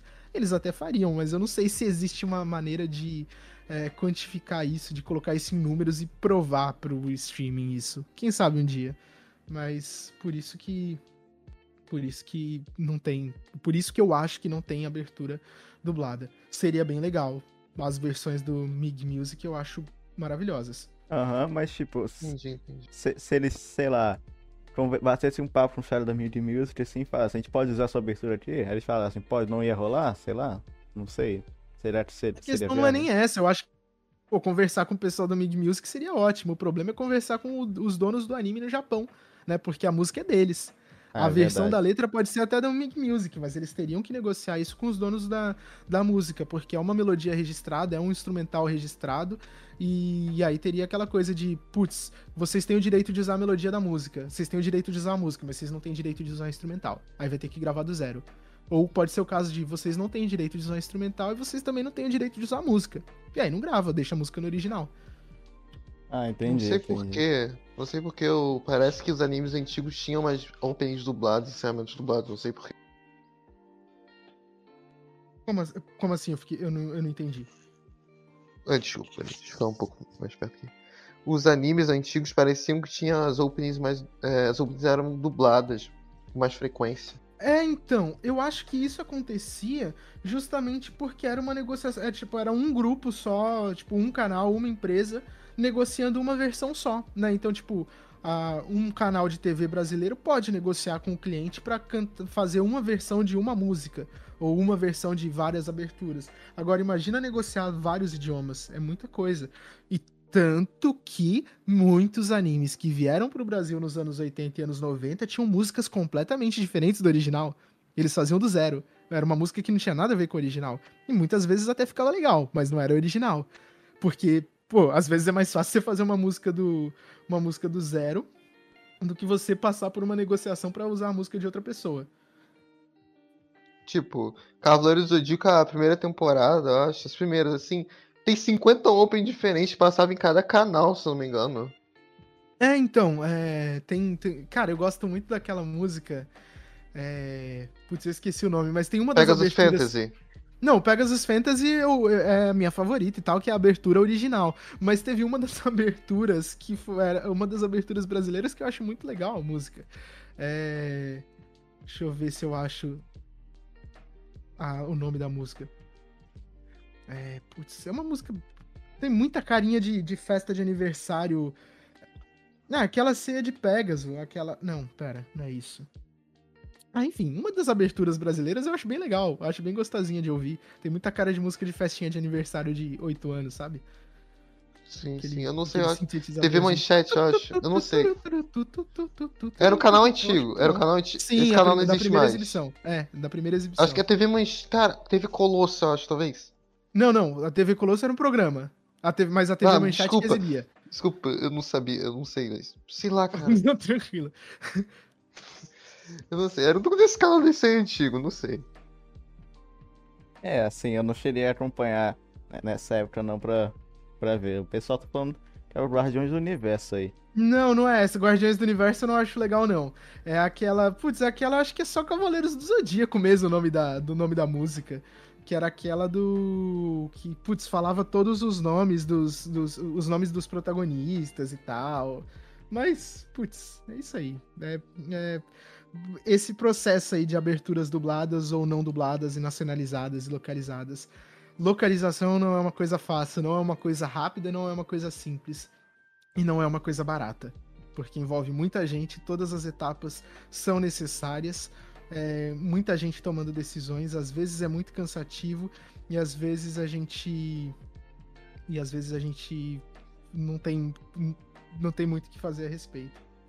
Ah, não tem problema. Eu, eu, eu, eu dou um jeito de baixar todos os episódios aqui e troco as músicas aqui mesmo pra ficar só pra mim mesmo. Eu, aí eu fico sonhando Olha. um pouquinho mais. No, no, no, no meu no podcast que eu tenho com a Flora Paulita, eu sempre, quando alguém fala alguma coisa assim, é, eu falo: olha só, vamos fazer um aviso. A recepção, que é o nome do nosso podcast, não apoia a pirataria, só baixem coisas que vocês já tenham, é a versão oficial, e aí vocês podem considerar como backup, e aí a lei permite, tá? Não, eu falei que. eu- Ah, na Netflix tem a opção de baixar o episódio ali, né? Porque de alguma forma É, baixa, foi então, isso, né? foi isso, exatamente. Aí, Não, é, quando você exatamente. chega na abertura, você, você muta a Netflix e deixa rolar no YouTube, e aí tá tudo certo. Aham, exatamente. É, eu não quis dizer nada, se vocês estão imaginando coisa aí. É, Poxa vida, né? Pirataria longe de mim, né? Pô, gente? Eu não tenho nada pirata no computador, pode deixar, cara. Com é certeza não Blu- tem. Pelo PlayStation desbloqueado, o que que é isso? Eu não sei. Esse Photoshop aqui, não, não, é. Ah, é. Você ass- Eu tenho certeza de que você assina Adobe, Aham. pacote Adobe. Ah, baratinho Gente, também, né? Eu, eu assino o pacote Office, sabia? Sério? De verdade. É, eu não tenho Office. Eu, não- eu assino o pacote Office. Olha só que pessoa correta que eu sou. Humildade, Parabéns, humildade. parabéns. Não, mas sabe o que eu faço? Eu, um tempo atrás, na real, obviamente não sou uma pessoa completamente pura, mas eu evito baixar Office pirata, eu uso LibreOffice. Aham, sim, sim. Eu usava também, mas tinha uma outra coisa que eu queria fazer, tipo, com um documento que era exportado direto do Office, é, do Microsoft Office, e aí eu ficava, tipo, tentando, cara, eu não tô conseguindo usar isso aqui. Eu tenho certeza de que se eu fuçasse, eu ia encontrar o recurso que eu queria. E... Mas eu pensei, cara, eu vou assinar isso aí e tá tudo certo. Tá certo, Deixa né? pra lá, né? Só assinar. Pra ser mais humilde, ainda tem que assinar o WinRAR. Nossa, daí- só lenda. esse daí, calma lá, né? É, Não, ainda por cima tem o César. Hã? O, Se- o Seven, Seven Zip, né? Sim, tem o 7-Zip ainda, que é de graça. é, só o Felipe Neto. O Felipe Neto é a única pessoa que assinou o WinRAR no mundo. Mas, é, bom, tem motivos pra uma pessoa assinar o WinRAR. Eu acho que a pessoa precisa assinar o WinRAR se ela quiser usar, usar dentro de uma empresa. Mas eu não uso dentro de uma empresa, então tá tudo certo. É, Eu é uso doméstico, então beleza. não é pirataria se, se o teste é infinito, né? É, Tá certo. Tá bom, bicho. Agora chegou na, na hora que eu queria falar que, que eu tava até vendo o vídeo com o Gabriel antes. Da treta com o Pablito que deu lá, cara. Como é Sim. que foi isso aí, mano? Eu não sei, eu realmente não sei. O Pablito, ele não curtiu a dublagem de Jojo, o que é totalmente o direito dele. E beleza. E eu, bom, eu quando deixa eu contar uma história antes dessa. Quando saiu a dublagem do spin-off, muita gente gostou bastante, e eu fiquei bem feliz por isso. Mas teve uma crítica negativa que eu achei entre as coisas lá que eu vi, e o cara foi muito educado, ele falou é... Pedro, você fez tal coisa de tal jeito, não seria melhor se você tivesse feito de, de outro jeito aqui? E falou como ele achava que deveria ser. Eu poderia ter discordado do cara, mas o que ele falou fazia muito sentido, eu entendi aquilo. E pensei, cara, se um dia eu dirigir a dublagem de, da, do anime principal, vou tentar fazer desse jeito. É, não sei se eu vou fazer isso porque diz respeito a coisas que. Putz, eu não sei se eu vou dirigir, por exemplo, a parte 4. Mas se por acaso isso acontecer, eu vou fazer desse jeito. Mas beleza. A questão é que eu não tenho nenhum problema com crítica negativa, mesmo quando eu não concordo com elas, porque todo mundo pode gostar ou deixar de gostar do que quiser. Não tem nenhum problema disso. Tem muita coisa que eu gosto, tem muita coisa que eu desgosto. É, tem muita coisa que é objetiva e tem muita coisa que é subjetiva. Por exemplo, não gostar de uma escolha de elenco é uma coisa subjetiva, é só seu gosto. É, mas as pessoas podem também criticar alguma adaptação que eu fiz. E pode. Isso daí é uma coisa meio que objetiva, mas. Não sei, talvez seja, seja subjetivo também. Enfim, não tem problema nenhum as pessoas não, é, não gostarem de algum trabalho que eu fiz. Daí ele declarou, ele falou no Twitter dele que ele não gostou da dublagem de Jojo. Só que eu achei ele um pouco ofensivo, tão ofensivo que é, teve um seguidor dele que falou, pô, mas eu gostei. E ele foi muito grosso com o cara e eu achei aquilo meio chato. A questão é que, independentemente de alguém que leu aquilo e concordou, leu aquilo e entendeu, eu não entendi o que ele quis dizer. E aí eu só falei, cara, mas eu tô perdido porque eu não entendi. Eu fiquei meio perdido porque, putz, ele falou umas quatro questões ali, pela minha interpretação do que ele falou, um item é, contradizia o outro. E talvez eu tenha lido errado, eu só falei que eu não entendi. Aí o cara começou a me xingar, mais ainda, e fez um vídeo falando que ele foi constrangido por isso. Tudo bem se ele se sentiu constrangido por isso, sendo que a única pessoa que tava sendo grosseira e xingando alguém lá era ele. E foi isso que aconteceu. Aí eu silenciei e não vi mais nada. Teve um, um seguidor dele que continuou mandando um monte de mention pra mim. E aí eu até respondi. Agora há pouco eu respondi. Cara, faz dois dias que isso aconteceu. Você ainda tá falando disso, tá eh, reclamando comigo, cara. Putz, vai fazer outra coisa. Não aconteceu mais nada na sua vida nesses dois dias. Vai, sei lá, dormir. Enfim, foi só isso. Não- nenhum grande sofrimento da minha parte. O cara só não gostou e beleza. E aí ele foi mal educado e aí eu não acho legal. Mas também é problema só dele. Eu posso ignorar. E, putz, coitado dele se ele continuar sendo mal educado assim com todo mundo. Não, então, é, o Pablito já é um amigo nosso aqui, né? De, de longa data, faz um tempo que ele já veio a primeira vez aqui. Assim, é, ele realmente. É, eu achei caralho, não precisava disso, Pablo. Eu sei que você não gostou da, da dublagem, mas precisava falar, eu odiei, tá uma merda, assim, não, não precisa, o, né? meu, o meu problema não foi nem ele falar que odiou e falar que tava uma merda. O meu problema foi que quando eu pedi para ele explicar melhor o que ele não tinha gostado, ele me xingou. E aí não faz o menor sentido. A pessoa pode achar o que quiser uma merda. Tem muito de filme que eu odeio, tem dublagens que eu não gosto. É, e quando existe a. É, assim, quando que, que acontece? Como eu sou um dublador, é muito diferente quando eu vou tecer a minha opinião a respeito de uma dublagem, porque dependendo do, do momento em que eu falar, ou do momento em que eu. ou da forma como eu falar, eu vou estar tá sendo antiético, né? Porque aí eu vou estar tá expressando como fã uma coisa é, da qual eu deveria estar tá falando como profissional. Então, eu evito falar o que eu achei de dublagem se for alguma coisa negativa, e quando eu falo, eu pensei muito a respeito antes de falar. É, esse é um ponto. A questão é que, tipo, cara, eu posso até xingar, mas eu não entendi, eu não entendi a questão toda, a confusão toda. Depois até entendi o que ele quis dizer e acabou, acabou que a opinião que ele passou ali foi uma opinião também subjetiva e ele pode não ter gostado daquelas decisões e beleza, tudo bem. O meu problema foi ele ter me xingado do nada, sendo que eu não xinguei ele. Eu vi o pessoal falando assim que o Francisco entrou com tudo. E, cara, ele não entrou com tudo. Ele só, tipo, o primeiro tweet que o Francisco fez, ele só falou que ódio todo é esse, cara. Mas não se preocupa, no próximo trabalho eu vou colocar mais qualidade. Isso não é ser grosseiro. E depois ele falou brincando, pô, acho que a caixa de som do cara tá com problema. Isso daí também não é ser agressivo. O cara só tá brincando. Depois que o cara xingou a gente, xingou o seguidor dele e tava lá falando um monte de coisa, isso não é ser grosseiro. Então, putz. É... Mas, mais uma vez, eu não tenho problema nenhum dele não ter gostado. Eu também não gosto de várias dublagens, daí quando isso acontece eu assisto legendado e pronto. É. Assim, sempre que, sempre que eu posto ali, eu fico até empolgado de ver dublado, tá ligado? Sempre que eu vejo algum filme que. Ah, é. Como é que era? O Rocket Man, o filme da Elton John, não sei se você conhece. Ah, gosto bastante. Eu, não, eu pior que esse daí eu não cheguei a ver dublado. Eu só vi legendado no cinema mesmo. Mas eu gosto muito desse filme. Então. Eu, eu, sou muito fã do Elton John e gosto bastante do filme. Também, também. Eu já vi umas cinco vezes pá. é, assim, eu vi o filme legendado no cinema também, né? Eu falei, ah, bacana, muito foda o filme, né?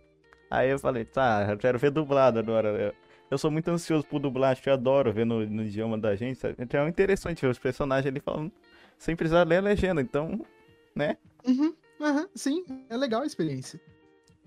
Por mais que você entenda inglês, assim, mas não é a mesma coisa que eu ouvir diretão na sua língua, então. Sim, sim, é, é, é, outra A gente, a gente pode curtir mais o, o, o visual da coisa, né? A experiência audiovisual fica audiovisual mesmo, né?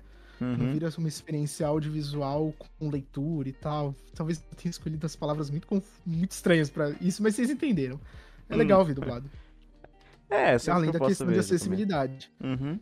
O pessoal Mas é falou aquilo. que. Ah, falei, pode, pode falar. Não, é que, putz, é, quando, quando a gente tem um, uma, um projeto para dublar, a gente tem muita coisa, a gente tem. Não existe um caminho só. Tem vários caminhos para seguir ali. Porque, putz, é uma ideia que foi escrita e depois interpretada por atores, seja atores em live action, seja atores de voz numa animação, e a gente vai interpretar em cima daquela interpretação, em cima daquela referência. Não existe um único jeito de fazer isso. Existem, tipo, oito jeitos diferentes de você reinterpretar aquela obra no nosso idioma. E existem as maneiras que são mais adequadas e as que são menos adequadas. E mesmo uma das mais adequadas não vai agradar todo mundo. Então, gente, com sua vontade, não só para não gostar da dublagem de Jojo, como também para não gostar de outras dublagens e, tipo, e fiquem à vontade também para expressar isso. Agora, uma coisa é que quando a gente é agressivo com alguma pessoa, normalmente a resposta vai ser agressiva também. E aí, putz, eu não fui agressivo. Sei lá, talvez alguém entenda que eu tenha sido agressivo, mas não foi meu intuito. Eu só falei, putz, cara, eu não tô entendendo nada. Até onde eu sei, isso não é ser agressivo. E não sei se justificava toda aquela reação. Eu já conversei com várias pessoas ao longo da minha vida na internet e já interagi com muitas pessoas que pensaram diferente de mim, todo mundo já passou por alguma discussão e uma delas justificou um vídeo de sei lá quantos minutos falando a respeito, a respeito disso, né? Uhum. É, cara, a internet, a internet é isso, né? Porque, tipo, é impossível todo mundo ter a minha opinião. Uhum. Putz, é, ficar sofrendo por opinião diferente, eu acho que é. é, Cara, tem tanta coisa ruim no mundo. Poxa, a gente tá numa pandemia, existe guerra, tem países que passam fome, tem gente no Brasil que passa fome, é, nem todo mundo tem uma vida tão confortável, tem desigualdade social, é, todo mundo tem um dia ruim no trabalho. Aí eu vou escolher sofrer, tipo, de tanto sofrimento que a gente não pode escolher, né? Que simplesmente é jogado no nosso colo. Eu vou escolher mais coisa ainda pra me irritar? Ah, não. Eu, eu não tenho tempo pra isso, não. É verdade, tá, tá certo, mano, tá certo. Porque esse- esses tempos aí tá foda pra todo mundo, né, mano? Uhum, não tá fácil, não. Então, putz. Esse daí é um sofrimento que. Ah, sei lá, tem dias, e não tô falando sobre essa situação, é como eu lido com as coisas. Tem momentos que, putz, eu fico irritado com alguma coisa, e eu, e eu vou lá e faço alguma coisa a respeito. Não estou falando e não parto pra violência, eu só tomo alguma atitude, vou lá e tal. É, mas, cara, tem horas que às vezes uma pessoa quer brigar comigo e ela vai brigar sozinha, porque eu não tô afim, não. Tá certo, mano, tá certo. Ah, é isso aí, mano. É isso. Cara, ó, se eu pudesse eu te dava um abraço, cara. Nossa senhora, você realizou um sonho, meu, de ver Jojo dublado. Mu- Muito obrigado. Abraço a três, hein? É, mano. É, em tempos de pandemia é perigoso isso aí, hein? Ah, vamos desconsiderar depois- isso aí, né? É, Quem, quem quem sabe depois da Esperava- vacina? é. Sim, sim, sim. Depois da bastante a gente vai. Você é da onde, mano? Eu sou de São Paulo. Ah, fica um pouquinho complicado. Quando eu for pro Flow, quando eu for pro Flow, a gente se encontra aí. Beleza. Vocês são de onde, aliás? Do Rio de Janeiro, mano.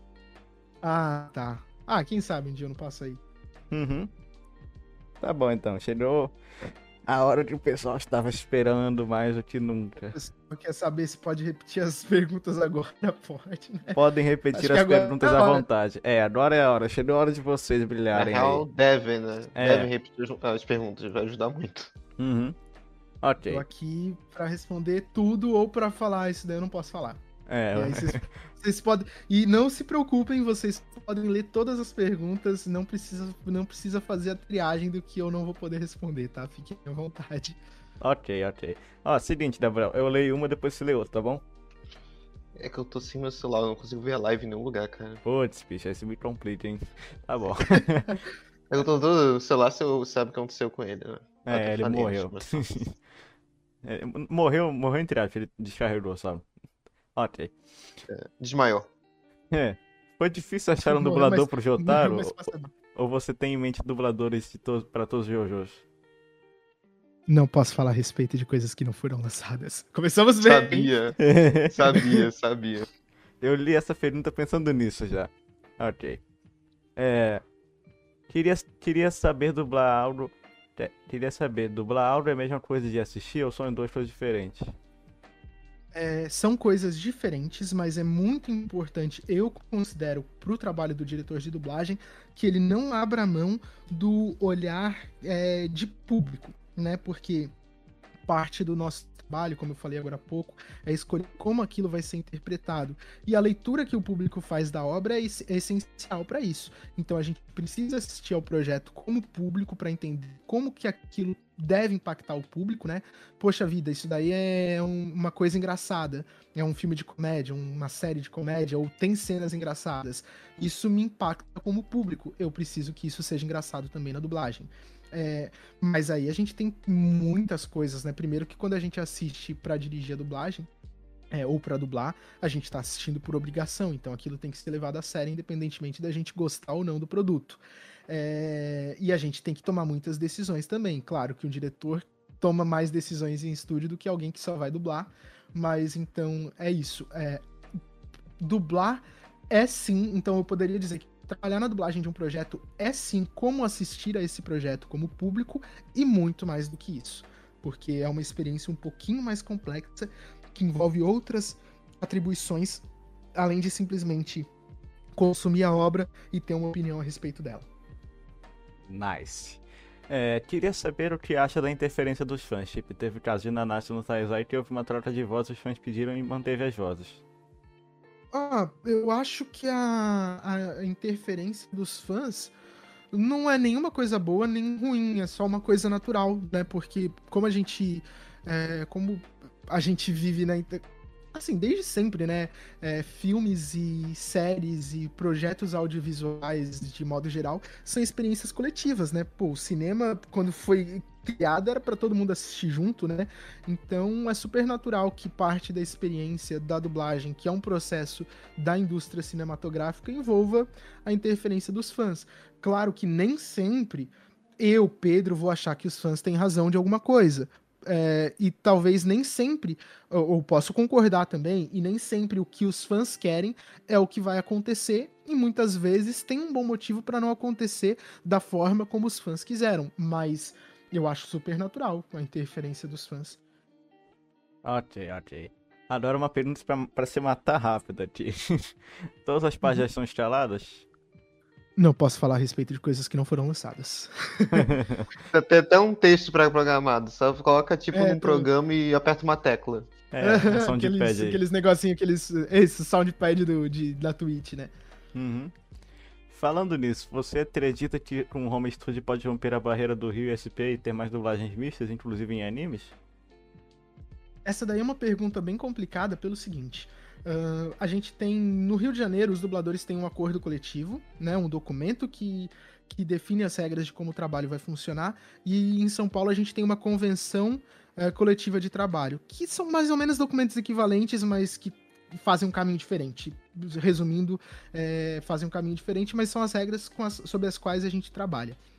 Então essas regras definem é, quanto a gente vai ganhar, como a gente vai ganhar, como é que funciona, como são os procedimentos.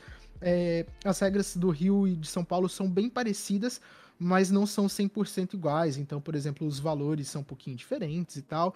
É, e uma das regras que a gente tinha em São Paulo, não sei se no Rio de Janeiro eles tinham essa regra, é que era proibido o trabalho remoto. Não vou nem me aprofundar muito nisso, porque é uma questão muito complexa e que foi muito discutida. Eu já tive mais de uma opinião a respeito disso quando a gente decidiu essa regra em assembleia. Mas uh, era proibido o, o. Era proibido o trabalho remoto, né? Então, a gente, quando começou a pandemia, a gente decidiu que ia trabalhar remotamente, a gente criou um aditivo é, sobre. É, a gente criou um aditivo que liberava, nessa situação excepcional da pandemia, a gravação remota. E aí a gente está fazendo coisas de formas diferentes do que a gente fazia antes.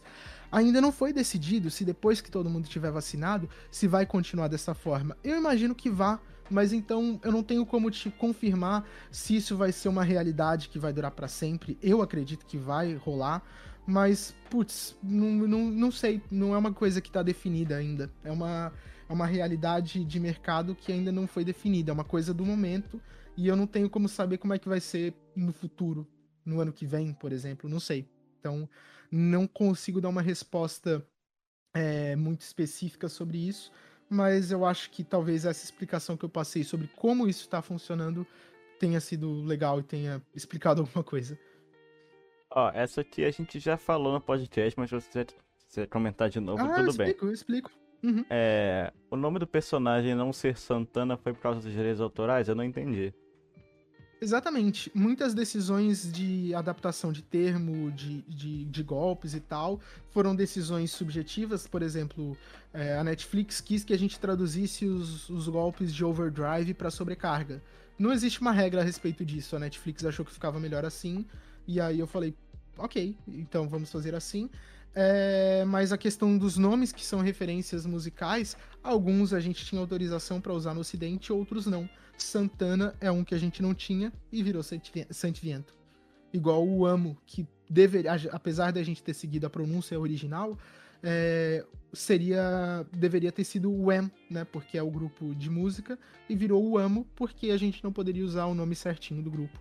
E Jojo é cheio dessas. Se vocês forem ver a respeito, pessoal que não chegou a ver sobre isso, quando o mangá foi publicado nos Estados Unidos e quando o anime foi dublado em inglês né, nos Estados Unidos, uh, o, o, o, o, vários nomes tiveram que ser trocados por essas questões de direitos autorais e Santana é um desses.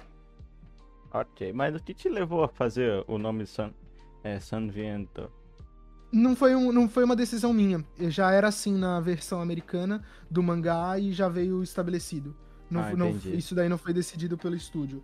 É, as- essas mudanças, é, inclusive é legal deixar isso isso explicado.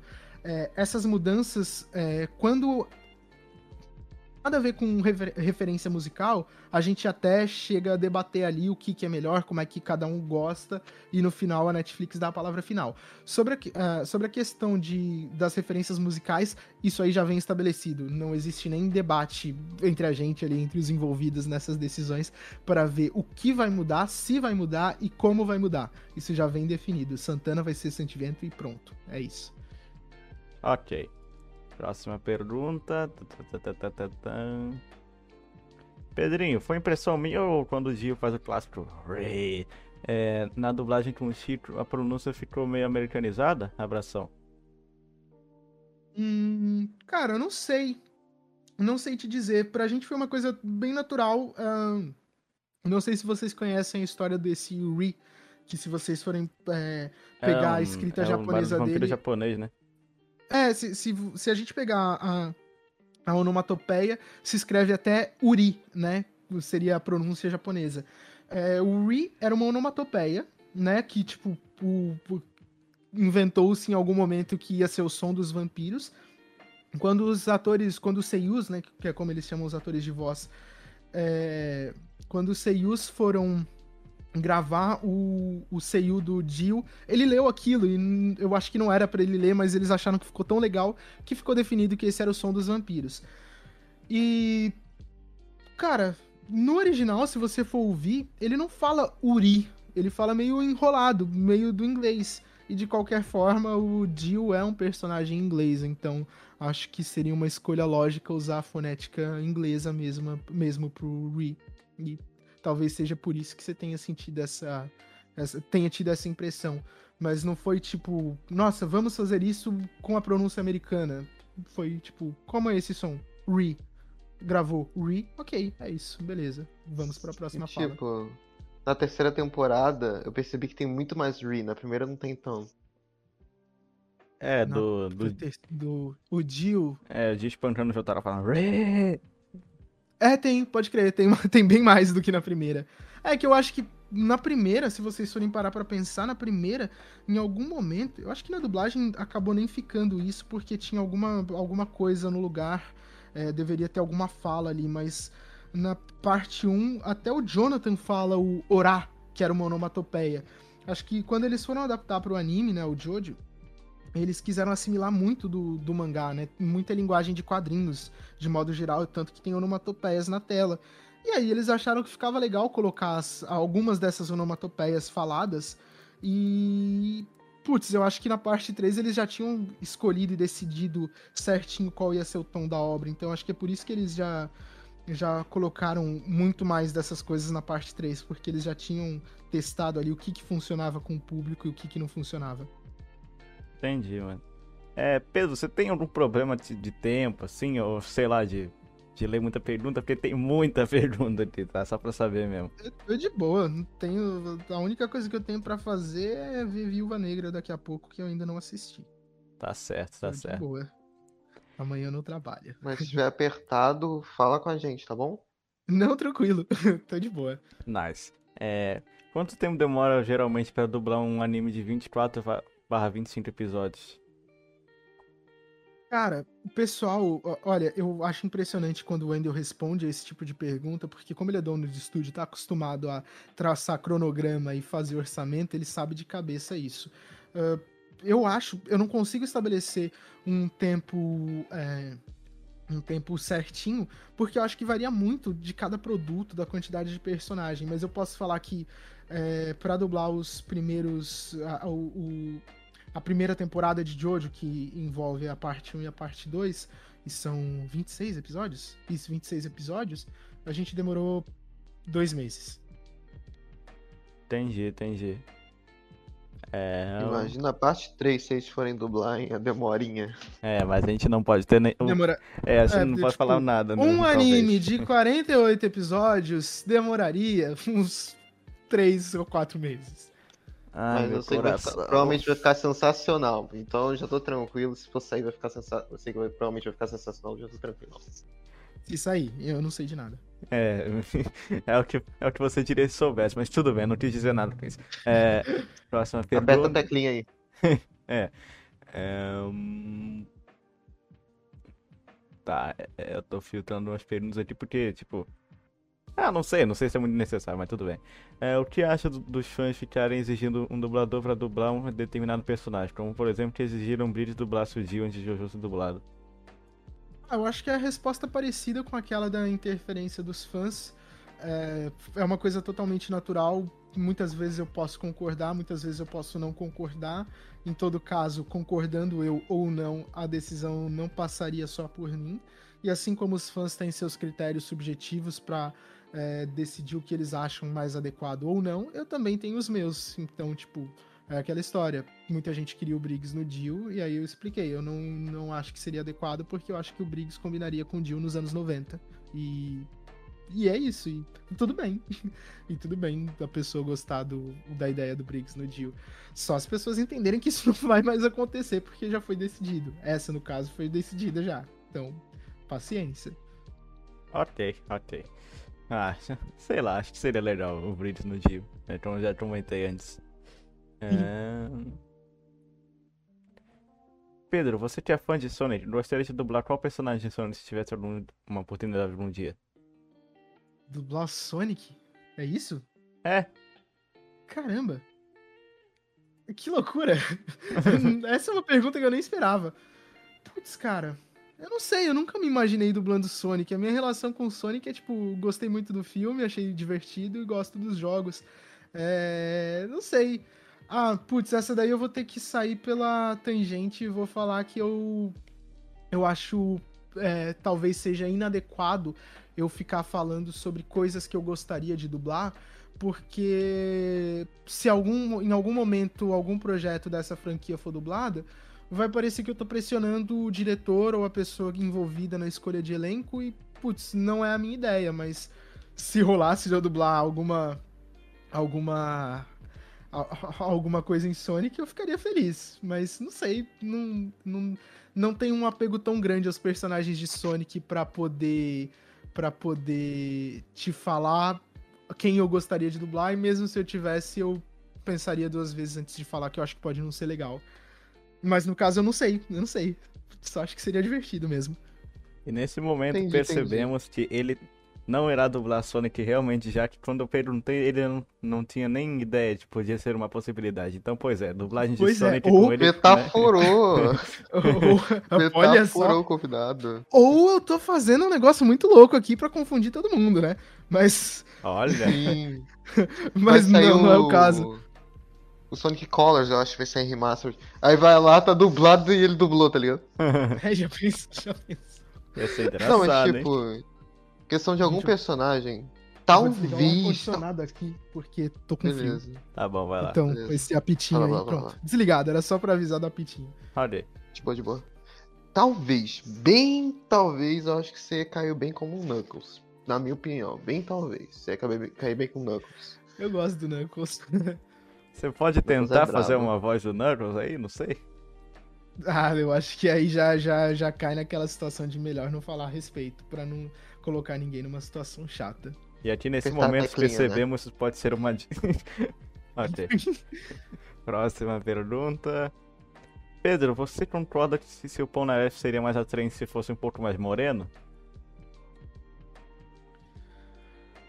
Eu não posso falar a respeito de coisas que não foram lançadas, mas eu acho que isso é uma brincadeira, porque eu vejo muita gente falando que queria o, o Alexandre Moreno, né? Ele, né? Então, tipo, putz, não vou falar a respeito disso. Ó, quase porque, ludibriou ele, né? quase ludibriou ele. É. Né, mas eu não, não vou cair nessa, não. Não vou falar a respeito de coisas que não foram lançadas. Mas o nosso querido Pedro Pensei que era cor de pele. Eu pensei que era que cor de pele mesmo, cara. Já pensou aí o, o vídeo é o vídeo aqui no canal é derrubado por racismo? já pensou? Ia ser muito chato. Ia, eu acho que seria um pouco pior do que se eu vazasse alguma informação confidencial. É, Pelo menos, moralmente falando, seria, acho que seria mais feio. é, seria bem feio, na verdade. Sim. Ok. É... A Netflix forne- forneceu microfones para dublar em home office para aqueles que não tinham? Ah, isso aconteceu com alguns dubladores, mas não teve nada a ver com o Jojo, não. Foi no começo da pandemia, quando a gente ainda tava vendo como é que ia ser a dublagem remota. Eu acho que eles liberaram, eles forneceram alguns equipamentos para alguns dubladores que estavam em projetos em andamento. Não foi o meu caso, eu, tipo, eu tinha concluído um projeto antes da gente parar por conta da pandemia, e quando a gente retomou trabalhando já remotamente, tava começando um monte de coisa do zero, então não, não, não cheguei a nem lidar com esse tipo de situação. Eu já tinha equipamento em casa, só tive que adaptar umas coisas para trabalhar em casa também. Então nem passei por isso. Mas isso aconteceu, sim. O pessoal falou que esse daí Entendi. seria o bolsa microfone. Bolsa microfone. microfone. Isso foi boa. Só uma perguntinha aqui que eu pensei agora. É mais fácil você gravar no estúdio ou em home office? no estúdio. Eu No estúdio? sinto muita falta de gravar. Assim, o home office tem algumas facilidades, mas a gente só tá gravando remotamente por conta da pandemia, porque pela questão de segurança. É, os estúdios têm protocolo, sim, de segurança para quem vai dublar presencialmente, mas fica mais. Mas assim, tem pessoas que não têm como gravar em casa, tem dubladores que moram em regiões que a internet não é tão boa assim, a gente precisa ter uma internet muito boa para dublar. É, tem dubladores mais idosos que não conseguem lidar com equipamento é, em casa, sozinhos. É, tem dubladores que não dublam com tanta frequência assim a ponto de conseguir fazer um investimento em um home studio. E essas pessoas precisam trabalhar presencialmente. Eu acho que eu estou tornando o ambiente do estúdio mais seguro para elas quando eu estou ficando em casa, porque isso diminui a circulação de pessoas. Essa é a primeira vantagem do trabalho remoto. Ah, tem a questão de, putz, eu não tenho que me, locomo- me locomover até o estúdio, isso representa um pouquinho de tempo a mais para mim no meu dia a dia, mas isso é o de menos. É, mas eu acho muito melhor trabalhar presencialmente. Eu tô ansioso para ter a minha vacina tomada para poder trabalhar presencialmente e trabalhar remotamente em casos específicos, tipo quando eu dublar Tony Kawa pro Rio, se tiver mais coisa para dublar de Tony Kawa, sabe? Então, é, é, mas eu acho mais legal trabalhar presencialmente. Eu queria muito que a gente pudesse trabalhar presencialmente sem nenhuma restrição. É, tem muita gente, a gente tá. O pessoal que tá trabalhando presencialmente tá trabalhando com texto digital na tela. E tem muita gente que não se adapta a isso. Tem gente que prefere o texto impresso. Eu queria muito que todo mundo pudesse trabalhar de maneira 100% confortável. Mas eu queria também que não tivesse pandemia. Infelizmente, querer não é poder, né? É. Não, não dá pra estalar os dedos e pum, acabou. Mas tudo bem. Exato. Só se. Só se o Diono cancelasse o, o Covid. Seria uma boa, né? Mas tudo bem. Seria. É, de hoje foi dublado sob encomenda da Netflix, porém distribuído pela Viz. Você tem medo da dublagem ficar perdida com- quando os direitos, autorais de exibição da- de Jojo forem inspirados no anime sair da Netflix? Cara, ah, eu não sei se faz sentido eu sentir medo disso, porque eu não sei quando isso vai acontecer. Talvez isso nunca aconteça, talvez eles renovem os direitos, talvez demore muito. Mas é uma coisa sobre a qual eu não tenho muito controle, né? Tem muita coisa que a gente faz que simplesmente some. Por exemplo, eu dublei Castelo Animado, aquele longa do estúdio Ghibli, é, para exibição em cinema e DVD e tal, home video. E aí, quando foi pra Netflix, recebeu uma nova dublagem, que ficou super legal. Outras pessoas fizeram o trabalho e tudo certo. E aí, a minha dublagem não tá disponível na Netflix e tudo bem também. Eu, eu a, a Thaís Durães, eh, amiga minha e colega de trabalho, ela falou que ia me dar de presente o DVD que ela tem em casa. E faz parte. Infelizmente, como eu falei mais cedo, a eternidade é um conceito ultrapassado e supérfluo. Né? A gente tem que aceitar que as coisas não vão durar para sempre ficaria feliz se dura- durasse, algumas coisas durassem pra sempre, mas não, não, não vou sentir medo de uma coisa que eu não posso controlar.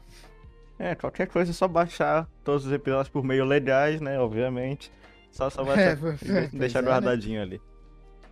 Ok. Exatamente. É... Elas vão estar elas vão tá nas nossas memórias de qualquer jeito. É.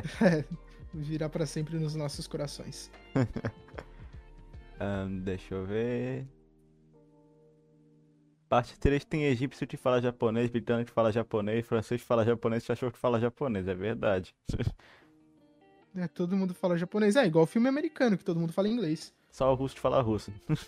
É, é, é verdade. Ah, Não, mas muitas vezes o russo fala inglês só com aquele sotaquezão. é, é verdade. Tem, tem isso.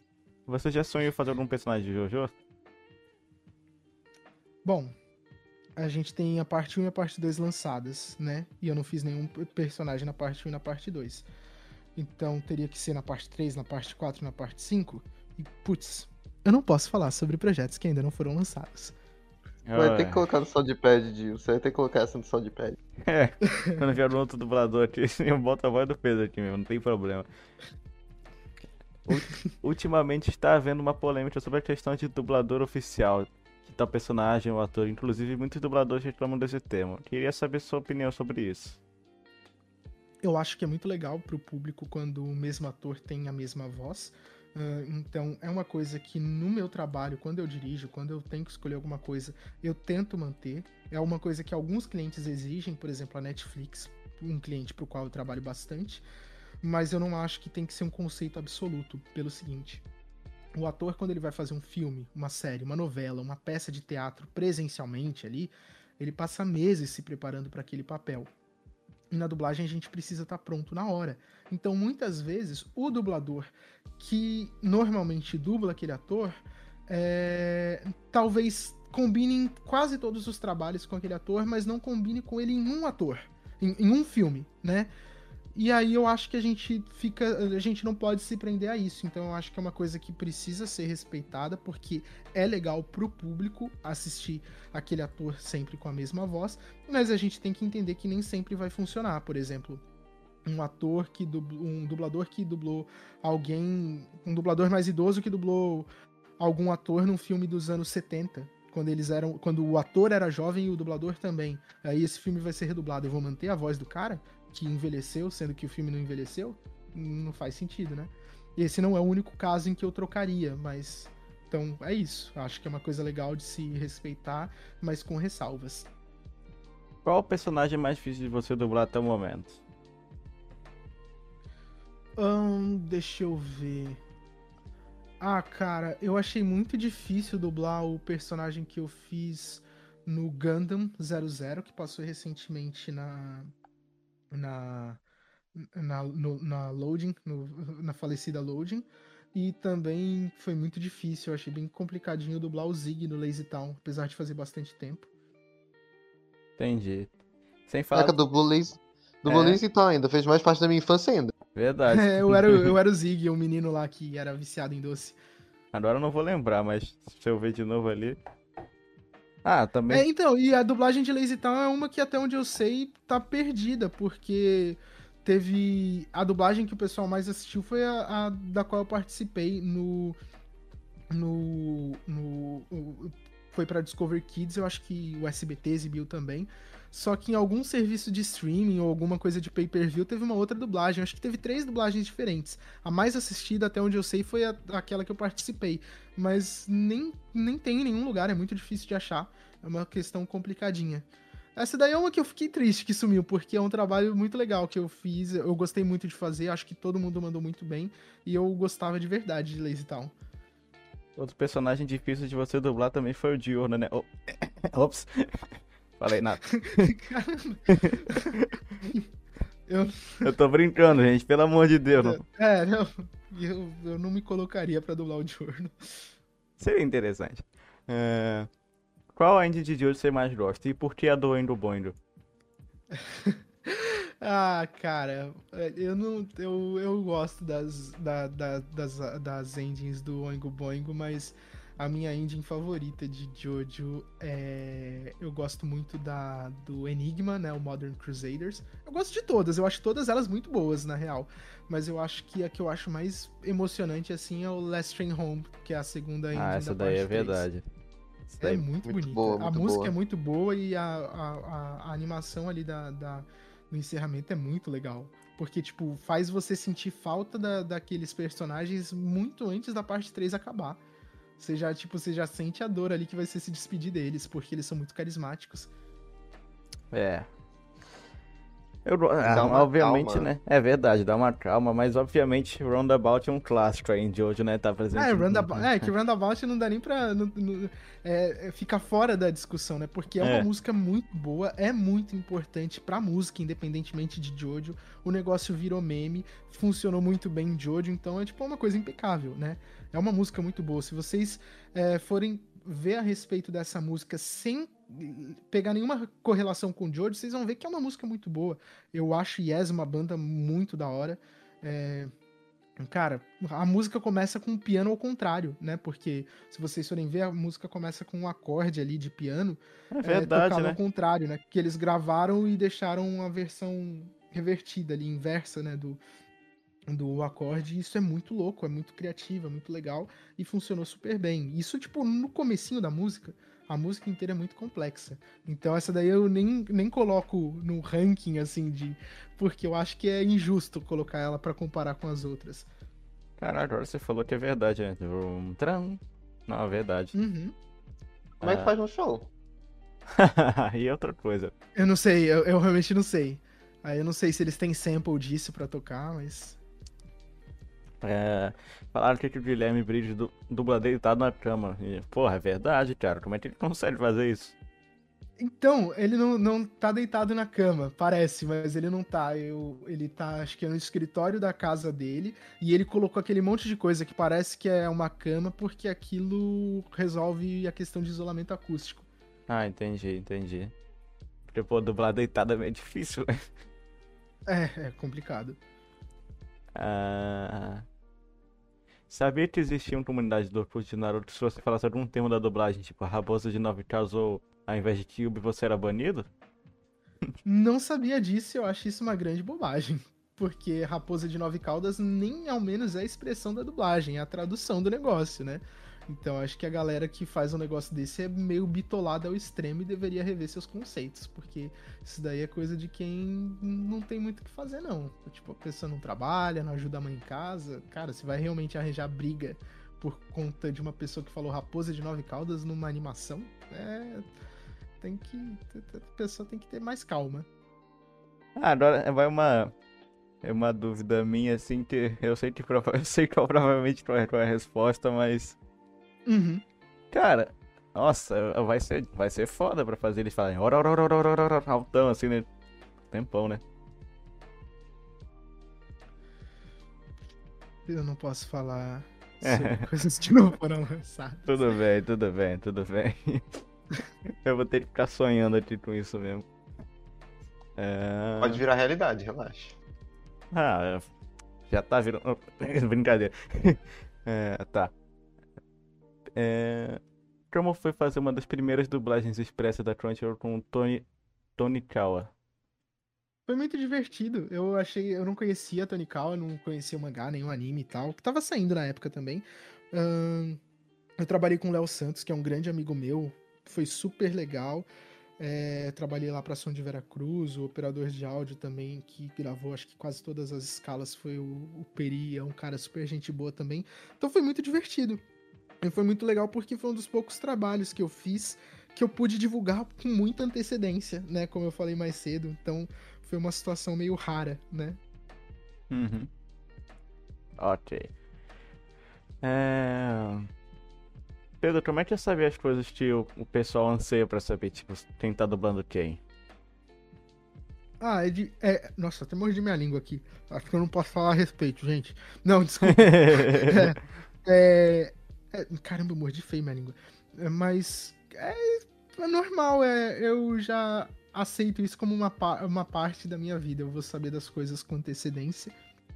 Chega até a ser divertido ver o pessoal é, teorizando a respeito, tipo, as pessoas que erram, as pessoas que acertam, é, quem vai dublar o quê. é. Em al- algumas pessoas que foram um pouquinho mal educadas, eu achei meio chato, mas eu achava engraçado o pessoal errando, tentando descobrir quem que ia dublar parte 1 e a parte 2 de Jojo. É. Ok. É... Tá, essa aqui eu já sei a resposta também, mas a gente não Hum. vai saber se não tentar. Teria alguma chance do, do francês falar Zawardo? Seria o melhor fanservice.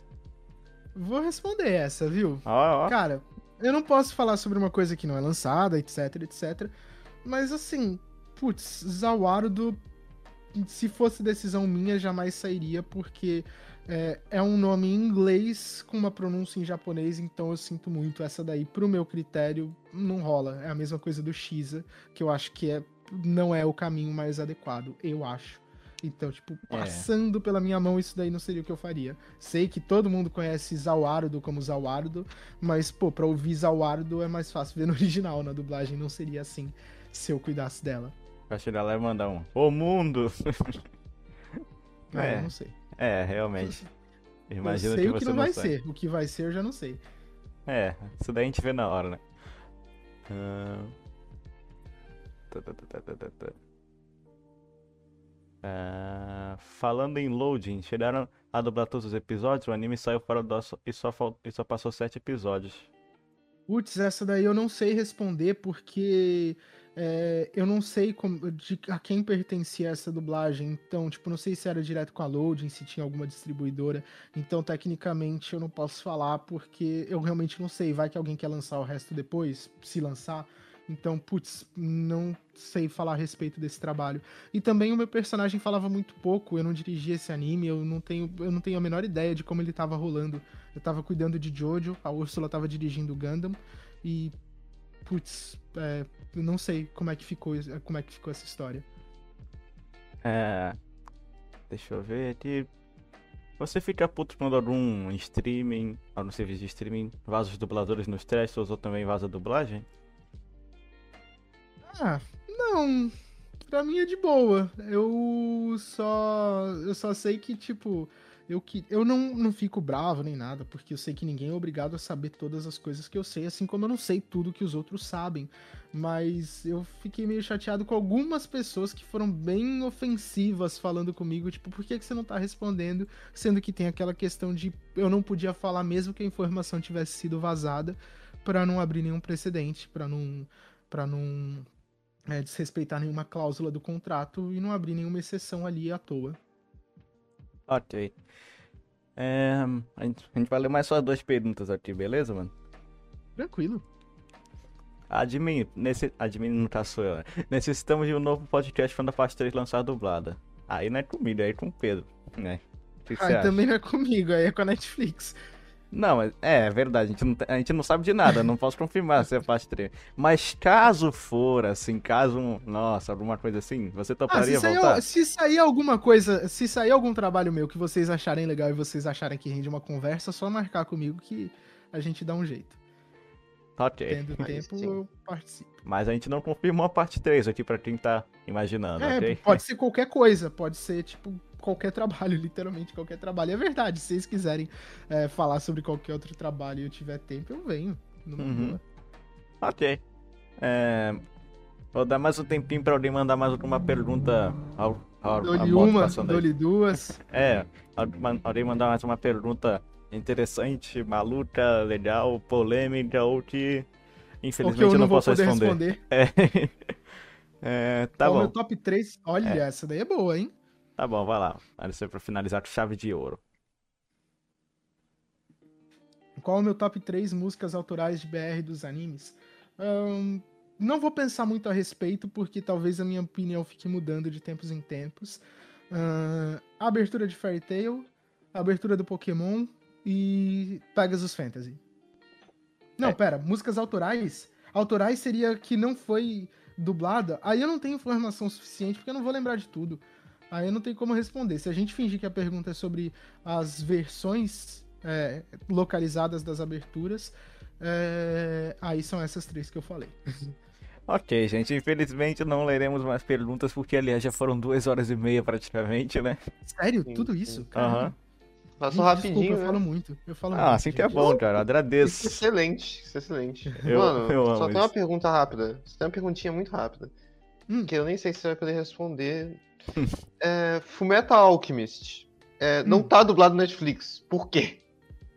Porque a, net, porque a dublagem é, foi feita, foi, foi, foi paga, né? Foi encome- encomendada pelo Animax, que é aquele canal que não existe mais.